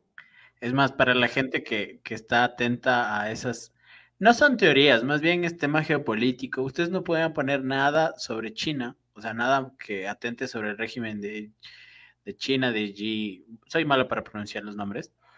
Eh, porque simplemente les baneaban, o sea, les ocultaba el contenido y les baneaba. Entonces hay ciertas cosas que ustedes ya lo pueden ver tanto en los baneos que han tenido en Facebook o la gente que le han baneado en YouTube, etcétera, etcétera. Pero bueno, les, les iba a decir que a mí me parece bueno, volviendo al tema de, Facebook, por, este tipo de cosas. Tampoco, tampoco podemos satanizar todo lo que hay. Si estás en busca de apartamento, te hace súper fácil. Para la gente que trabaja como, como nosotros en tiendas también es muy chévere porque le permite, nos permite llegar a más gente con mayor alcance, con menos dinero. Eh, poner un montón de cosas. Mi anterior empresa tenía un, eh, en, la última, mi último emprendimiento, básicamente teníamos un algoritmo de reconocimiento de audio y hacíamos monitoreo de medios. Entonces, eso era súper chévere para dar información a las empresas. ¿Por qué? Porque, claro, por ejemplo, la campaña presidencial que se viene ya. Mucha gente ya está haciendo campaña, pero no hay forma de como evidenciar que eso está pasando. Lo que hacía nuestro algoritmo básicamente era evidenciar, oye, aquí están hablando de tal o cual presidente o están hablando de tal o cual asambleísta. Y pues te dábamos un informe de más o menos todo un día en 30 segundos. Para hacerles la historia corta, em, el Dani está loco. Para, para hacerles la historia corta, lo chévere es que te da información y es lo que te da las redes sociales. Porque, a ver, señores, si el día de mañana ustedes pautan algo en televisión, a ustedes todos, todos, todos los canales de televisión les van a decir que tienen el mejor rating. O sea, es tanto que digamos que el rating es 100 y todos dicen que tienen el 80% en su prime, ¿no? En su prime time. Todas, todas. Y todas tienen estudios serios que supuestamente dicen que tienen el mejor rating del país. nadie ha visto en su vida un People Meter. Si alguien de ustedes ha visto un People Meter, pues avisen. Pero, ¿por qué les digo que es importante este tema de las aplicaciones? porque básicamente te permite analizar data que sí es real. Sí puedes analizar en Facebook, en Twitter, en Instagram cuántas personas alcanzaste con tal o cual publicación. Entonces, en el tema de las apps me parece que es súper importante el tema de medir y sobre todo para temas de inversión también me parece súper chévere este tipo de aspectos. Pero bueno, creo que nos hemos alargado con este tema. No sé qué otra app podemos hablar. Sí, antes, antes de salirme del tema, amigo, justo Felipe Barbán comenta algo súper interesante. Dice, entonces, con una buena campaña, Kenya West podría ser presidente. Sí, completamente sí. Así que eh, pilas con eso, ¿no? Tratemos de... Eh, lo que les aconsejo cuando, cuando voten o cuando tomen una decisión política, siempre traten de ser bastante neutrales. Nunca, nunca se dejen llevar por el Facebook. Busquen en Google, busquen en otras fuentes y ahí medio medio van a tener una información un poco desde más lugares y van a poder llegar a un punto más objetivo. Eh, eso, a ver, sigamos con... la mejor forma de apoyarnos, ustedes también en Facebook, también es compartir en los grupos. ¿Por qué? Porque compartiendo en los grupos llegamos a más gente y es más como entretenido para, para todos. Y la gente que esté en YouTube, pase el link, dele like sobre todo, pónganle la opción compartir. Es la mejor forma que, que pueden apoyar lo que venimos haciendo, pero igual como les decíamos, entre más, entre más chévere puedan ser estas conversaciones para todos, va a ser mucho mejor. No es como el tema de masificarnos, de llegar al, al millón de personas en un solo, en un solo live. Sí sería chévere, pero la idea es, la idea es conversar entre panas sobre tecnología. Esa es la idea. Amigo, siguiente app, Libro Total. Fan, fan a muerte, ¿no? Es una biblioteca digital de libros muy reconocidos, así que si le echas a la lectura, si le entras a la lectura, es tu app, porque todos los libros que están ahí son gratis eh, y está hecho de una forma correcta, ¿no? No es PDFs ilegales, más bien hay libros que, debido a que yo que sé, su autor lo, liberó los derechos, ahora pueden estar ahí. Así que es bastante interesante. Les aconsejo que se descarguen, es la app de la vida, amigo. Claro, supongo, tal vez ustedes eh, sepan mejor que yo, pero hay ciertos libros que, o sea, todo libro después de, de algún tiempo pasa a ser... Eh, Dominio público, ya me Ajá, de todo el público. Entonces tú ya no puedes lucrar por eso y más bien está abierto el conocimiento de todas las personas. Es por eso que las medicinas se tardan algún tiempo en genéricos, los libros, las canciones, etcétera, etcétera. Pero bueno, el libro total es una chéveraza. O sea, yo les recomiendo, tuve la oportunidad de hablar con él, eh, con las personas que crearon esta aplicación. Están en Bucaramanga, son unos cracks, la están rompiendo y fomentando sobre todo la lectura. Pero si por ahí no es lo suyo leer como cada cuatro de cinco personas, creo. Les recomiendo también el tema de los audiolibros. Entonces es una forma más entretenida, más chévere. Yo la verdad, les cuento, soy más fan de los audiolibros, como les comentaba, que de los libros. No sé por qué, leo, leo bastante, creo yo. En promedio leo pues un par de horas, pero también escucho y escucho mucho porque puedo hacer otras cosas mientras estoy escuchando. Es súper chévere. Si tienes que hacer quehaceres de la casa, si tienes que viajar, un audiolibro es la ley, en serio porque no solo está el tema de que puedes como que consumir contenido de valor, porque obviamente un libro sí es completamente de valor, sino que entra en tu cerebro, en tu mente, en tus recuerdos, de una forma eh, narrativa. O sea, el, es, chévere escucharle, porque la mayoría de veces o lo lee un actor o un locutor de radio. Entonces es súper chévere que tu libro, tu libro favorito te lo cuente alguien que tiene una voz profunda y, o sea, estoy, soy fan mío. Hay, hay ciertas aplicaciones que lo que te permite. Quedo sin palabras. Que para la gente que es amante de la lectura y también de escuchar, donde tú puedes ir en Kindle, por ejemplo, puedes ir leyendo y escuchando. Es, es todo un hit, ¿no? En países europeos, principalmente en Estados Unidos, ese tipo de libros. Entonces te venden el libro, pero también te venden el acceso al audio donde puedes ir al mismo tiempo marcando lo que vas leyendo con lo que vas escuchando. Es súper chévere. Eh, es lo que tú dices, ¿no? Tú vas viendo ahí, pero también vas escuchando y vas sintiendo como a veces los tonos que tienen y en ciertos capítulos hacen una pausa y te dicen, por esto escribí tal cosa. Entonces, creo que tiene su, su toque, ¿no? Y para la gente que tal vez creció con radio como yo, va a recordar también este tipo de espacios donde la gente en los programas pues se dedicaba también a contar historias. Incluso hay mucha gente que ahora está haciendo, creando contenido principalmente en radionovelas, llamémoslo así, pero ahora se llaman como, no recuerdo bien el nombre, pero bueno, igual, eh, háganme en acuerdo para, para mandarles, pero no recuerdo bien el, el nombre de cómo se llama este autor, que es súper bueno para hacer este tipo de cosas de audionovelas, radionovelas, como se llamaban antes, no recuerdo bien cómo se llame. Eso. Yo tampoco me, me acuerdo, amigo. Y ahora, la pregunta del millón. Les hago una pregunta. ¿Cómo están pidiendo eh, la gente que, que puede pedir? Porque no todos podemos pedir comida o cosas a domicilio. ¿Tienen alguna app de preferencia? Te voy a poner un, dueto aquí, Dani, para que me digas cuál eliges tú. Globo versus Rappi. O dime si es que hay alguna de esas que tú ocupes o es otra. ¿Con cuál te quedas? ¿Por qué? ¿Cuál está haciendo bien? ¿O cuál esperarías que lo, la haga mejor?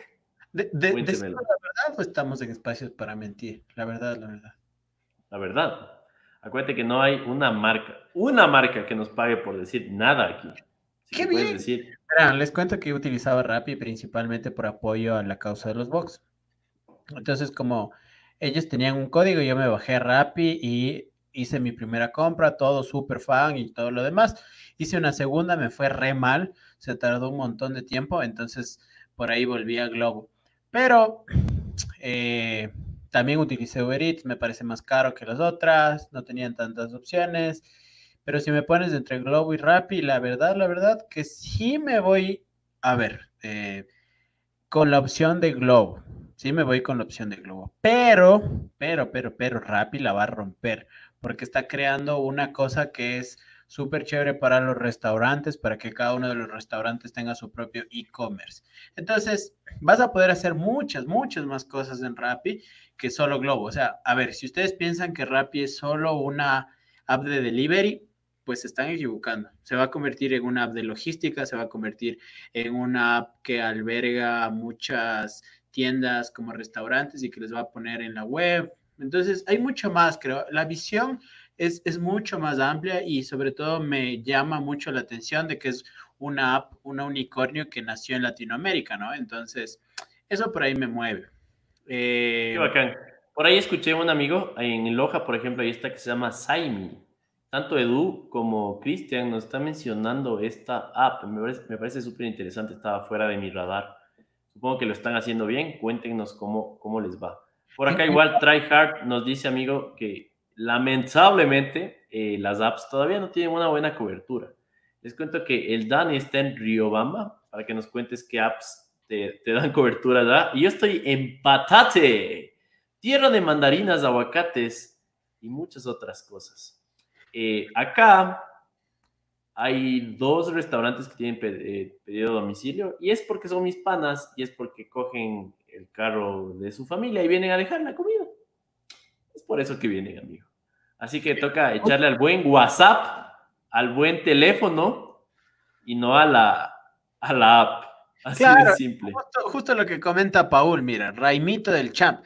Ni eso tenemos acá, vean. ¿Para, para qué les no, digo? Raimito, Raimito, próximamente, claro que sí, vamos a hacer lo posible para que llegue a Patatux. Ojalá que algún día llegue a Riobamba. Toda la gente el, el la idea del champ es súper chévere. Eh, estuvimos en la fase inicial, creo, con, con, él en el proyecto un poco, no creo que asesorándole, pero sí dándole el ñeque y viendo algunas cosas que podrían mejorar en su página. Y fue súper chévere este proceso creativo con él.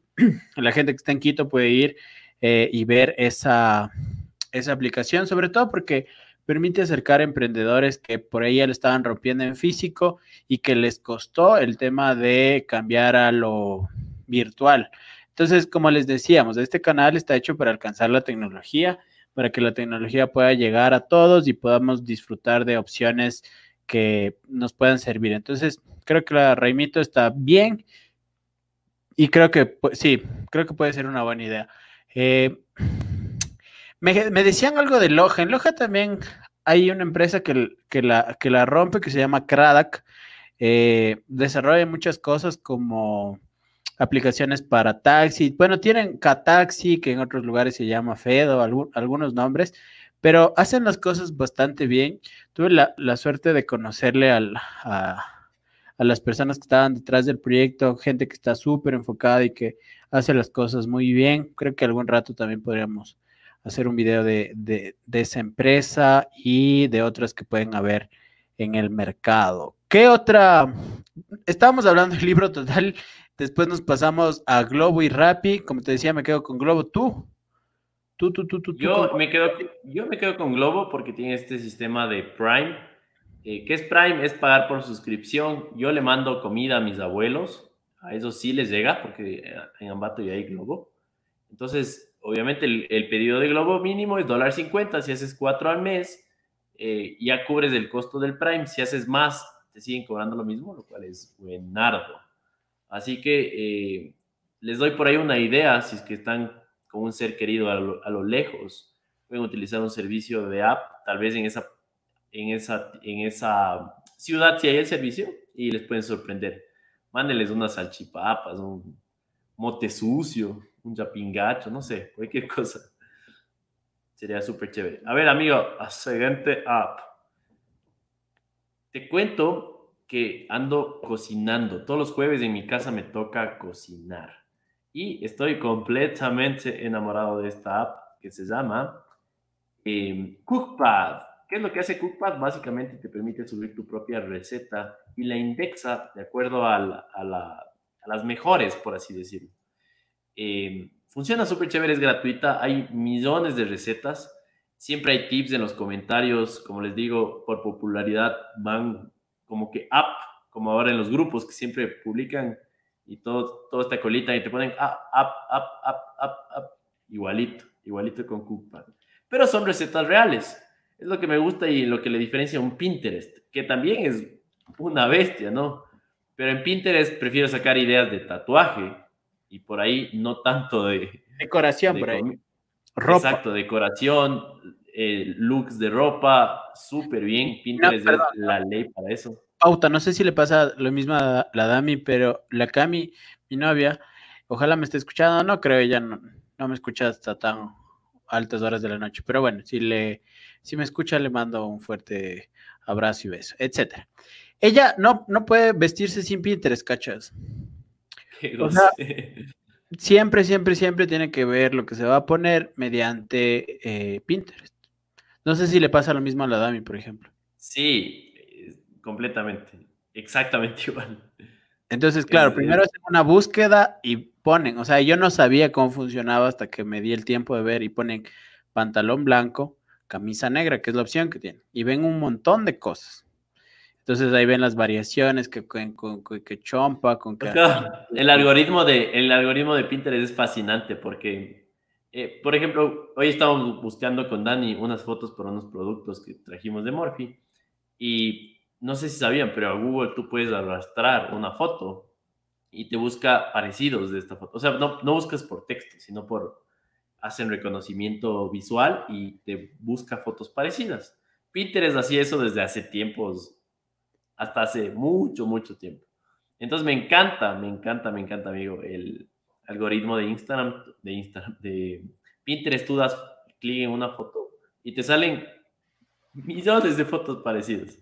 Entonces, por ahí si hay un look que no les gusta, puede haber una variación de ese look que, que sí, muy, muy cerca abajo. Entonces, es la ley, amigo. Pero volviendo, volviendo a Cupa, a mí me encanta y a mi mamá le encantó porque te va dando primero. Es, la gente que sube sus recetas, ¿me cachas? Entonces, te da paso a paso y te da con los materiales. Entonces tú puedes encontrar un ceviche de chocho. Yo la otra vez preparé ceviche de chocho con esa, con esa aplicación. O sea, ok, no hay mucha ciencia ya, pero la preparé. ¿Qué les digo? Es para decirles que puedes encontrar ese tipo de recetas. ¿Qué quieres? Waffles, ok. Waffles de la ecuatoriana, waffles en sartén, waffles en microondas. Entonces toda la gente que le gusta la cocina o que no sabe cocinar como yo, pues va a Cookpad y pues ve ahí alguna alguna receta que le parezca media interesante y la reproduce en su casa. Así que qué más chévere que ese tipo de aplicaciones, mis estimados amigos. Tasty también nos dice, nos recomienda. Sí, Tasty, es, Tasty es la ley. Me parece más la gringada. La verdad que Cookpad me parece más como mm, que puede sacar más cosas de la TAM. No he utilizado Tasty, por eso les digo, puede ser que Tasty le, le rompa, ¿no? ¿Qué, qué otra ¿Qué otra aplicación tenemos por ahí? me olvidaba de comentarles esta, realmente estaba al inicio, eh, se llamaba Ejercicios en Casa, amigo. Me gustó full esta app porque aparte de ser gratuita, eh, impulsa mucho el tema de hacer ejercicio sin absolutamente nada de pesas. Entonces, es gratis y la puedes hacer, necesitas piso, literalmente un piso. Ajá, no necesitas nada más. Entonces, soy súper fan. Por ahí hay un par de apps que me, también me encantaron, que se llaman 7 minutos al día, 10 minutos al día, 15 minutos al día, búsquenla así. ¿Por qué? Porque en una cuarentena parece que hay menos tiempo que nunca. Pero si psicológicamente le dices a tu cerebro, chévere, voy a hacer 7 minutos de ejercicio al día, dices, bueno, 7 minutos, ¿qué es lo peor que puede pasar? Entonces, no es lo ideal, lo ideal es hacer media hora de ejercicio diario, pero de pasar a hacer nada a siete minutos es siete veces más. Así que les aconsejo esta app o cualquiera que termine en minutos. Seven minutes a day, ten 15, media hora, lo que ustedes quieran. ¿Sabes, ¿Sabes que tiene que ver también con algo que estuve leyendo? Eh, Tim Ferry siempre, eh, para la gente que le gusta los podcasts y que por ahí entiende inglés, le recomiendo seguirle y él hace entrevistas a gente súper crack. Y tiene un libro también que por suerte tuve la oportunidad de adquirirlo. Y ahí te dice que la gente entre multimillonaria y gente que es súper productiva, lo que hace es organizar su día por minutos no sé si a ustedes les pasa, a mí me pasaba, organizaba la jornada por horas. Entonces, de 4 a 5 tengo reunión, de 5 a 6 tengo, no sé, alguna videollamada, ¿ya? Cosas como por eso. La gente crack organiza su tiempo por minutos. Y yo creo que eso, ¿sabes a quién me recuerda? A Pra, cuando, cuando estábamos, el man me dijo, ¿te acuerdas lo que nos dijo? 45 minutos tengo para para poder con ustedes, 15 minutos para irme para allá, 13 minutos. Entonces creo que le da un tiempo así a la gente como una perspectiva de mayor productividad, siento yo en lo personal y concuerdo con ese tipo de organización, porque incluso el tema de desplazamiento antes te quitaba tiempo. Entonces, también hay gente que no revisa el mail todos los días, perdón, no, todo el día, sino tiene una hora para, eh, para revisar los mails. Y primero lo que hace es revisar todos los mails. Eso también aprendí de, leer a Tim Ferris. Eh, revisas todos tus mails primero. Y de acuerdo a eso le vas dando seguimiento a cuáles son, prioritarios, y no mediante etiquetas en Gmail, por ejemplo, que es lo que uso, o Soho. ¿Por qué es importante esto? Porque puede ser que sea un mail súper importante. Por ejemplo, el Charlie me mandó una compra y es súper importante que si no hago hoy, mañana me cuesta el triple. Y si yo la dejo como en el orden que me llegó, que por ahí me llegó última, mm, en el día, llamémoslo así, pues no, no termino de hacer. Pero si ya me reviso todos los mails y al menos tengo una idea de cuáles son prioritarios, pues va a ser mucho mejor. Entonces, esos tips por ahí me parecieron súper interesantes y esta aplicación, al decirte, te da siete minutos, te hace como valorar ese tiempo, ¿no? Esa, e, ese micro tiempo que tenemos todos los días para poder hacer ejercicio en este, eh, en este caso. Oye, amigo, eh, por ahí estaba, vi, vi, un TikTok el otro día, porque verás, se me viene a la idea esta, esta idea, porque abrí la, la tienda de aplicaciones a esta, a esta cabeza, y en la tienda de aplicaciones de, del iPhone, en la categoría de entretenimiento, está TikTok, número uno todavía en Ecuador, está Netflix, está una de Watch Multimedia Browser, que parece que es ver pelis ilegalmente. ¿Ya? está una aplicación para cambiar rostros, está Amazon Prime, está HBO Go, está Crunchyroll, que es para ver animes, está Movistar Play, y bueno, todas son para ver contenido, ver películas, videos, etc. Y, me intriga saber que hay, hay gente que en verdad ya no tiene que ver.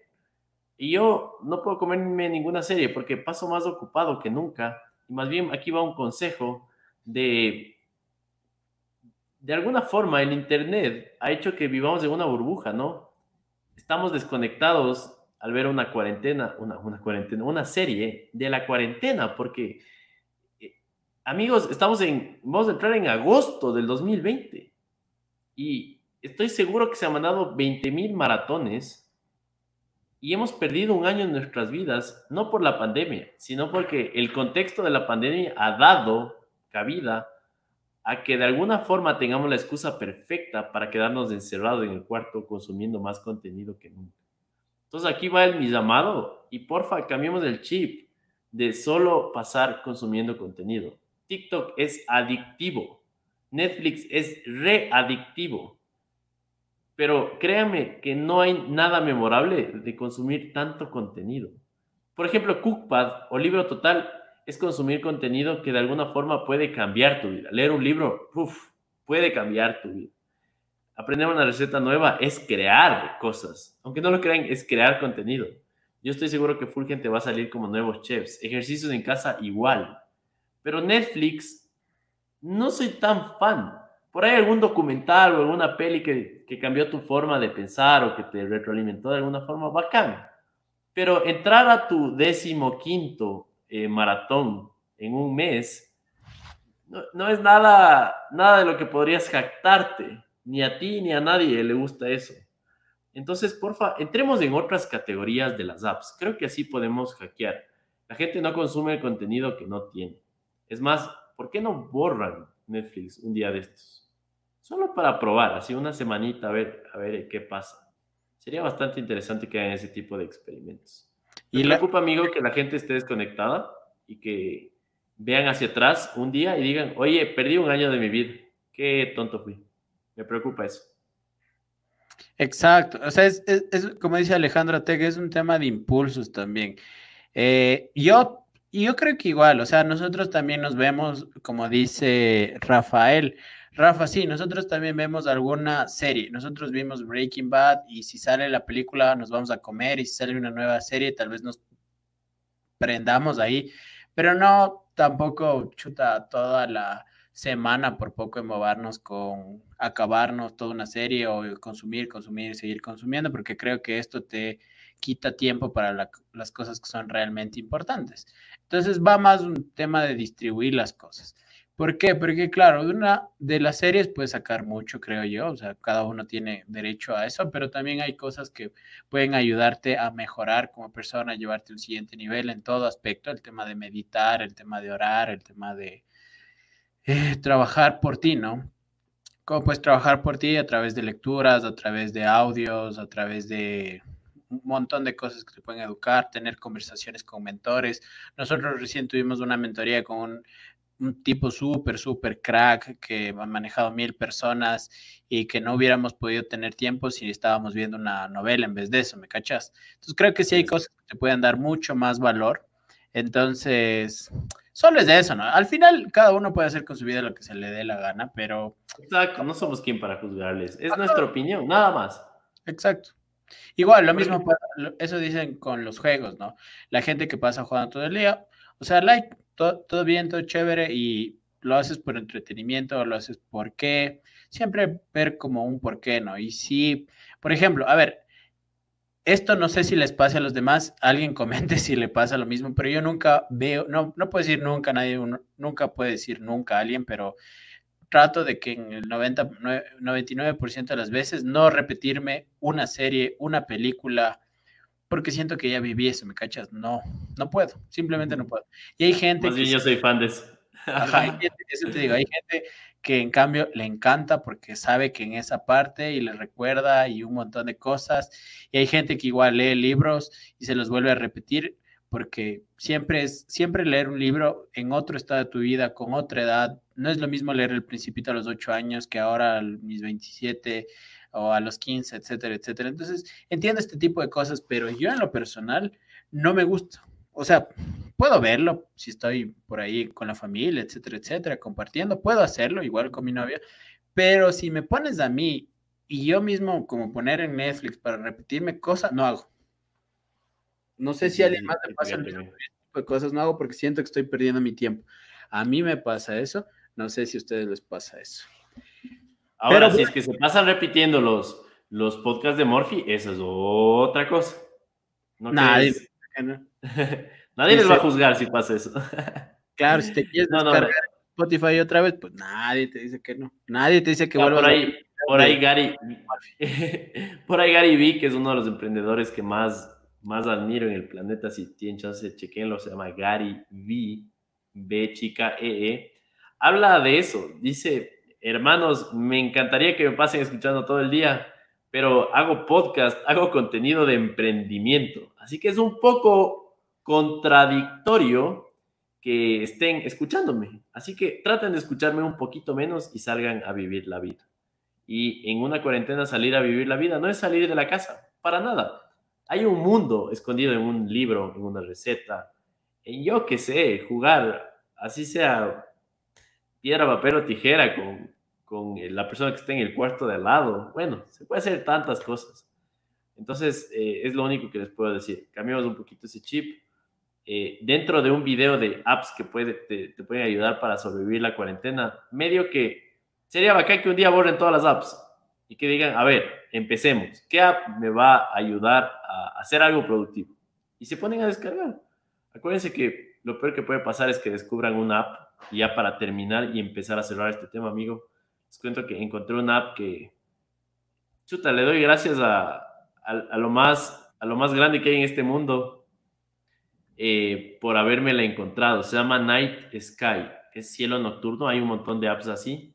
Básicamente, amigo, lo que permite es con el uso del acelerómetro y la brújula del iPhone, que también lo puedes hacer con cualquier celu, sales al cielo nocturno y por más que haya ruido lumínico, o sea, no se vean muchas estrellas por la cantidad de luz que emitimos como Tierra, amigo, te dice dónde está Júpiter, o sea, pone en el cielo y el celu le ilumina, o sea, te muestra dónde están las estrellas, dónde están las constelaciones.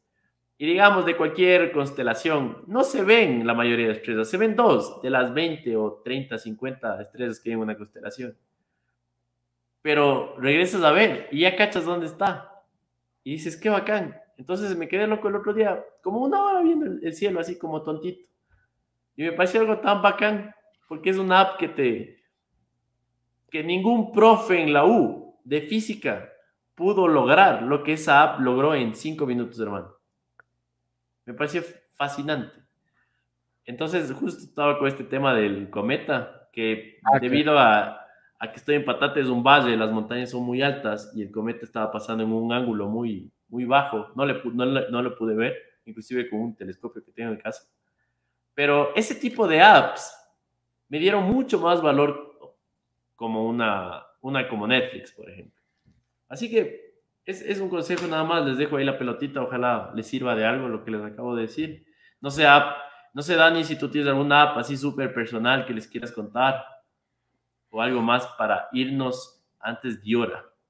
Oye, sí, así, así, así diciendo, vamos a las dos horas de podcast. A ver, yo solo como comentario si suelto el tema de las aplicaciones y el tema del podcast de hoy. Siempre, siempre, siempre tratamos de darles información de valor en los podcasts. Al menos levantarles la curiosidad. Yo sé que muchos de ustedes por ahí escuchan y de seguro van a buscar estas aplicaciones o van a tratar de sugerir más cosas. Y eso es súper, súper, súper importante porque creemos que es contenido que a nosotros eh, nos da valor y que tal vez a la comunidad le puede dar valor. Y todos, como se dan cuenta, nos vamos leyendo, vamos interactuando entre nosotros y eso me parece súper, súper chévere para generar, eh, sobre todo comunidad, ¿no? Comunidad que le guste la tecnología o gente que quiera también saber de de tecnología, porque tranquilamente creo que alguien que no sabe mucho de aplicaciones y si escucha este podcast, por ahí se va a bajar dos o tres que le parecieron interesantes y eso creo que es súper importante. Eh, ¿Qué les parece apps para ejercitar el cerebro? Yo les cuento que eso sí soy adicto. O sea, a ver, les cuento que en mi vida pasada, cacho, hace algún tiempo, eh, jugaba ajedrez profesionalmente, bueno, semi-profesional, ¿ya? Entonces, obviamente lo que más hago yo y toda la gente que me conoce es jugar ajedrez cuando tengo algún chance. Entonces, esa es mi aplicación para ejercitar el cerebro, para combatir el Alzheimer, pero sobre todo para divertirme. Entonces, trato de, no sé, todos se dan sus gustos. Yo trato de dedicarle una hora al menos de mi día a, a jugar, a entrenar porque me gusta, porque me parece chévere, me parece divertido. Entonces, eso puede ser para el tema de, de las apps con las que yo debo vivir. Hay una plataforma que se llama Lichess y lo bueno de los ajedrecistas es que los entrenamientos no han parado. Entonces, mágicamente volví a jugar con, el equipo olímpico de Ecuador, que está ahora jugando las, bueno, va a empezar a oh. jugar las Olimpiadas y es un deporte que no ha parado. Entonces, eso me pareció súper, súper chévere. Lo mismo les pasa a los eSports pero el ajedrez es tan chévere que es una mezcla entre un deporte presencial y es un eSport también. Y para la gente que le parece aburrido el ajedrez, les recomiendo seguir a chess.com y ver al Pepe Cuenca, que es un famoso streamer, cómo él narra sus, sus partidas y le van a ver cosas chéveres a este grandioso deporte. Lamentablemente, como en todos los deportes, tenemos una eh, federación que vale tres, pero bueno. Hay que, Todos los deportes ecuatorianos, por favor. No, no hay apoyo al deporte que... No le metas al mundo en eso. De los mil dólares que, por cada mil dólares que le invertimos al deporte, solo 10 dólares llega al deportista y todo más se lo comen los, los dirigentes y un montón de cosas. Pero bueno, eso, eso, eso me parece chévere y es la aplicación que a mí me gusta, que yo recomendaría. Creo que el ajedrez es un deporte chévere y para sus niños, para ustedes, les da un, una amplitud de pensamiento. ¿Cuál, es tu app de ajedrez? Dice Carolicet. Mi app de ajedrez, a ver, les cuento que tengo tres, porque en chess.com, chess.com. Juega a las tres al mismo tiempo el Dani. No, no, no. En chess.com me parece chévere, ¿por qué? Porque le estoy enseñando a jugar ajedrez a mi hermano y para cualquier persona que desea eh, empezar a jugar ajedrez, chess.com es lo mejor que pueden. En un día ya pueden aprender a jugar ajedrez, entonces es lo mejor. De ahí, eh, después ya la con la que jugamos profesionalmente, como te decía ya con el equipo olímpico, es Lee Chess, que sirve para jugar con gente de otros países y todo lo demás. Entonces, esa es como la, la buena. Y también para el tema de ver las transmisiones, Chess 24, donde veo a los grandes jugadores, ya donde está Carlos. A los grandes. A los grandes. Claro, es como ver a un Real Madrid jugando con Barcelona de España, o sea, todo, ¿no? O, ver campeonato y ya próximamente la Olimpiada. Entonces, por eso te digo que ocupo tres aplicaciones. Pero para toda la gente que quiera aprender a jugar en un día, chess.com, básico, facilísimo. qué bacán, amigo. Chicos, les cuento que tenemos 734 suscriptores en este canal de los podcasts. Llevamos 7 podcasts con este. Muchas gracias a todas las personas. Casi 80 personas llegamos en un momento. Ahorita estamos 67. Creo que es momento de ir cerrando. En serio, son unos cracks por conectarse la noche de hoy. Para mí es como estar en un lugar con panas. Que en serio, queremos aprender algo nuevo, queremos cagarnos de la risa queremos que nuestro cerebro explote un ratito, ¿no? Como cuando empezamos a hablar de, algoritmos y de teorías conspiratorias un poquito, que se viene en podcast de eso. Y por eso quería mencionarles todo esto, porque es el momento en el cual ustedes van a comentar temas que quisieran que se toque en este podcast. Porque este podcast es de ustedes, es de todos, es de la gente que quiere aprender algo nuevo. Así que amigos, muchas gracias por conectarse en la noche de hoy. Vamos a tomar sus recomendaciones de temas de podcast muy, muy en, cuenta. Eh, igual, si es que por ahí conocen a alguien que tiene algo de tiempo y quiere escucharnos, pásenle el enlace de Spotify, de Apple Podcast, de Stitcher, de Deezer, de TuneIn, de radio.com Estamos en todas las plataformas. Solo nos falta Google Podcast, que por alguna forma, por alguna razón no nos indexan todavía, pero próximamente estaremos por allá también. Así que eh, cualquier idea les vamos leyendo y eso sería todo, amigo. Mientras tanto, déjenos darles un poco de anuncios de quién auspicia este programa. Básicamente agradecemos a toda la gente que auspicia este programa, como la mamá del Charlie, el la mamá del Dani y la mamá del Mate que le deja estar hasta las 11 de la noche en controles. Saludos, crack. A quién más, quién más auspicia a Dios, a lo que nos supera, etcétera, etcétera. Pero bueno, volviendo al tema, ya, ya lo divertido. No sé si ustedes ven mi fondo, ahora están apareciendo diferentes colores. Eso es gracias a que ya nos llegaron unas luces LED para su cuarto si quieren tener un fondo medio chévere, así como el mío. Las tiras. Tírale ya llegaron las tiras LED, las tiras LED, baratitas, baratitas. Eh, puedes controlarle mediante el Wi-Fi. Este rato está con una opción que puede darte muchas luces, pero si ustedes quieren, pueden literalmente pasarse a una opción donde solo tengan un color. Ahora la pasamos a verde, a azulito este rato, a rojo, etcétera, etcétera. Y lo que les había ofrecido la anterior semana para la gente que nos sigue en todos nuestros podcasts Aquí tengo mi parlantito, que es esta maravilla. Está ya bien como ajetreado porque siempre lo llevo a todos lados. Y es, Oye, amigo, ¿y vamos a vender ese parlantito sí, Sí, ya. Al fin, señor. Vamos a vender pronto. Marcas ya se empiezan a sumar. Eh, así es, tenemos el UE Boom, que próximamente va a estar subido en, en Morphy y con precio bastante competitivo. ¿ah? Logramos, luego de arduo trabajo en buscar proveedores, empezamos ya a cargar. Les tengo la buena noticia que desde la próxima semana ya vamos a tener impresoras, laptops. Desde hoy ya tenemos celulares, muchos, vamos a tener muchos más. Nos llegó un producto del cual soy demasiado fan. Es un timbre Wi-Fi inalámbrico. O sea, ustedes con doble faz y un poco de Wi-Fi van, le plantan en la pared de su casa y cada vez que alguien llegue y les timbre, ustedes pueden decirle desde su celular, viéndole, ustedes van a ver lo que hace esta persona, déjenme ahí el paquete, o saben qué, porfa, ahorita me estoy duchando, no me molesten, y no tienes que estar en la casa. puedes estar donde sea y vas a ver quién está timbrando, quién está husmeando, quién está haciendo algo en la puerta de tu casa. Es un dispositivo fascinante y es de marca Xiaomi. Así que ese también está en la tiendita. Así que corran, vayan. Que para colmo tenemos hasta línea gaming de una marca muy buena que se llama Marvo, que tiene para todos los presupuestos, ¿no? Desde kits súper básicos, alcanzables, hasta unos eh, sillas gamer teclados mecánicos increíbles también. Así que pueden ir a chequear por ahí, por ahí esa vaina. Y no me cansaré de decirles que soy súper fan de que nos dejen sus reviews, ¿no? Para nosotros es importante que nos digan, oigan, mijos, está increíble este producto, o saben que está súper chévere, pero hagan esto mejor, o saben que el producto no es lo que esperaba. Vean, no nos resentimos, más bien nosotros queremos traer más cosas que tengan cinco estrellas, que tengan cuatro y media más y más y más cosas. Eh, porfa, lo único que les pido es que sean súper objetivos con el producto, ¿ya? Es reviews de productos. El rato que les llegue a su casa, ábranlo, experimenten con él y cuéntenos en los reviews. Eso, amigo, no tengo nada más que decir. Ha sido un gustazo estar contigo la noche de hoy y con todos estos cracks que, comentan como locos. En serio, muchas gracias.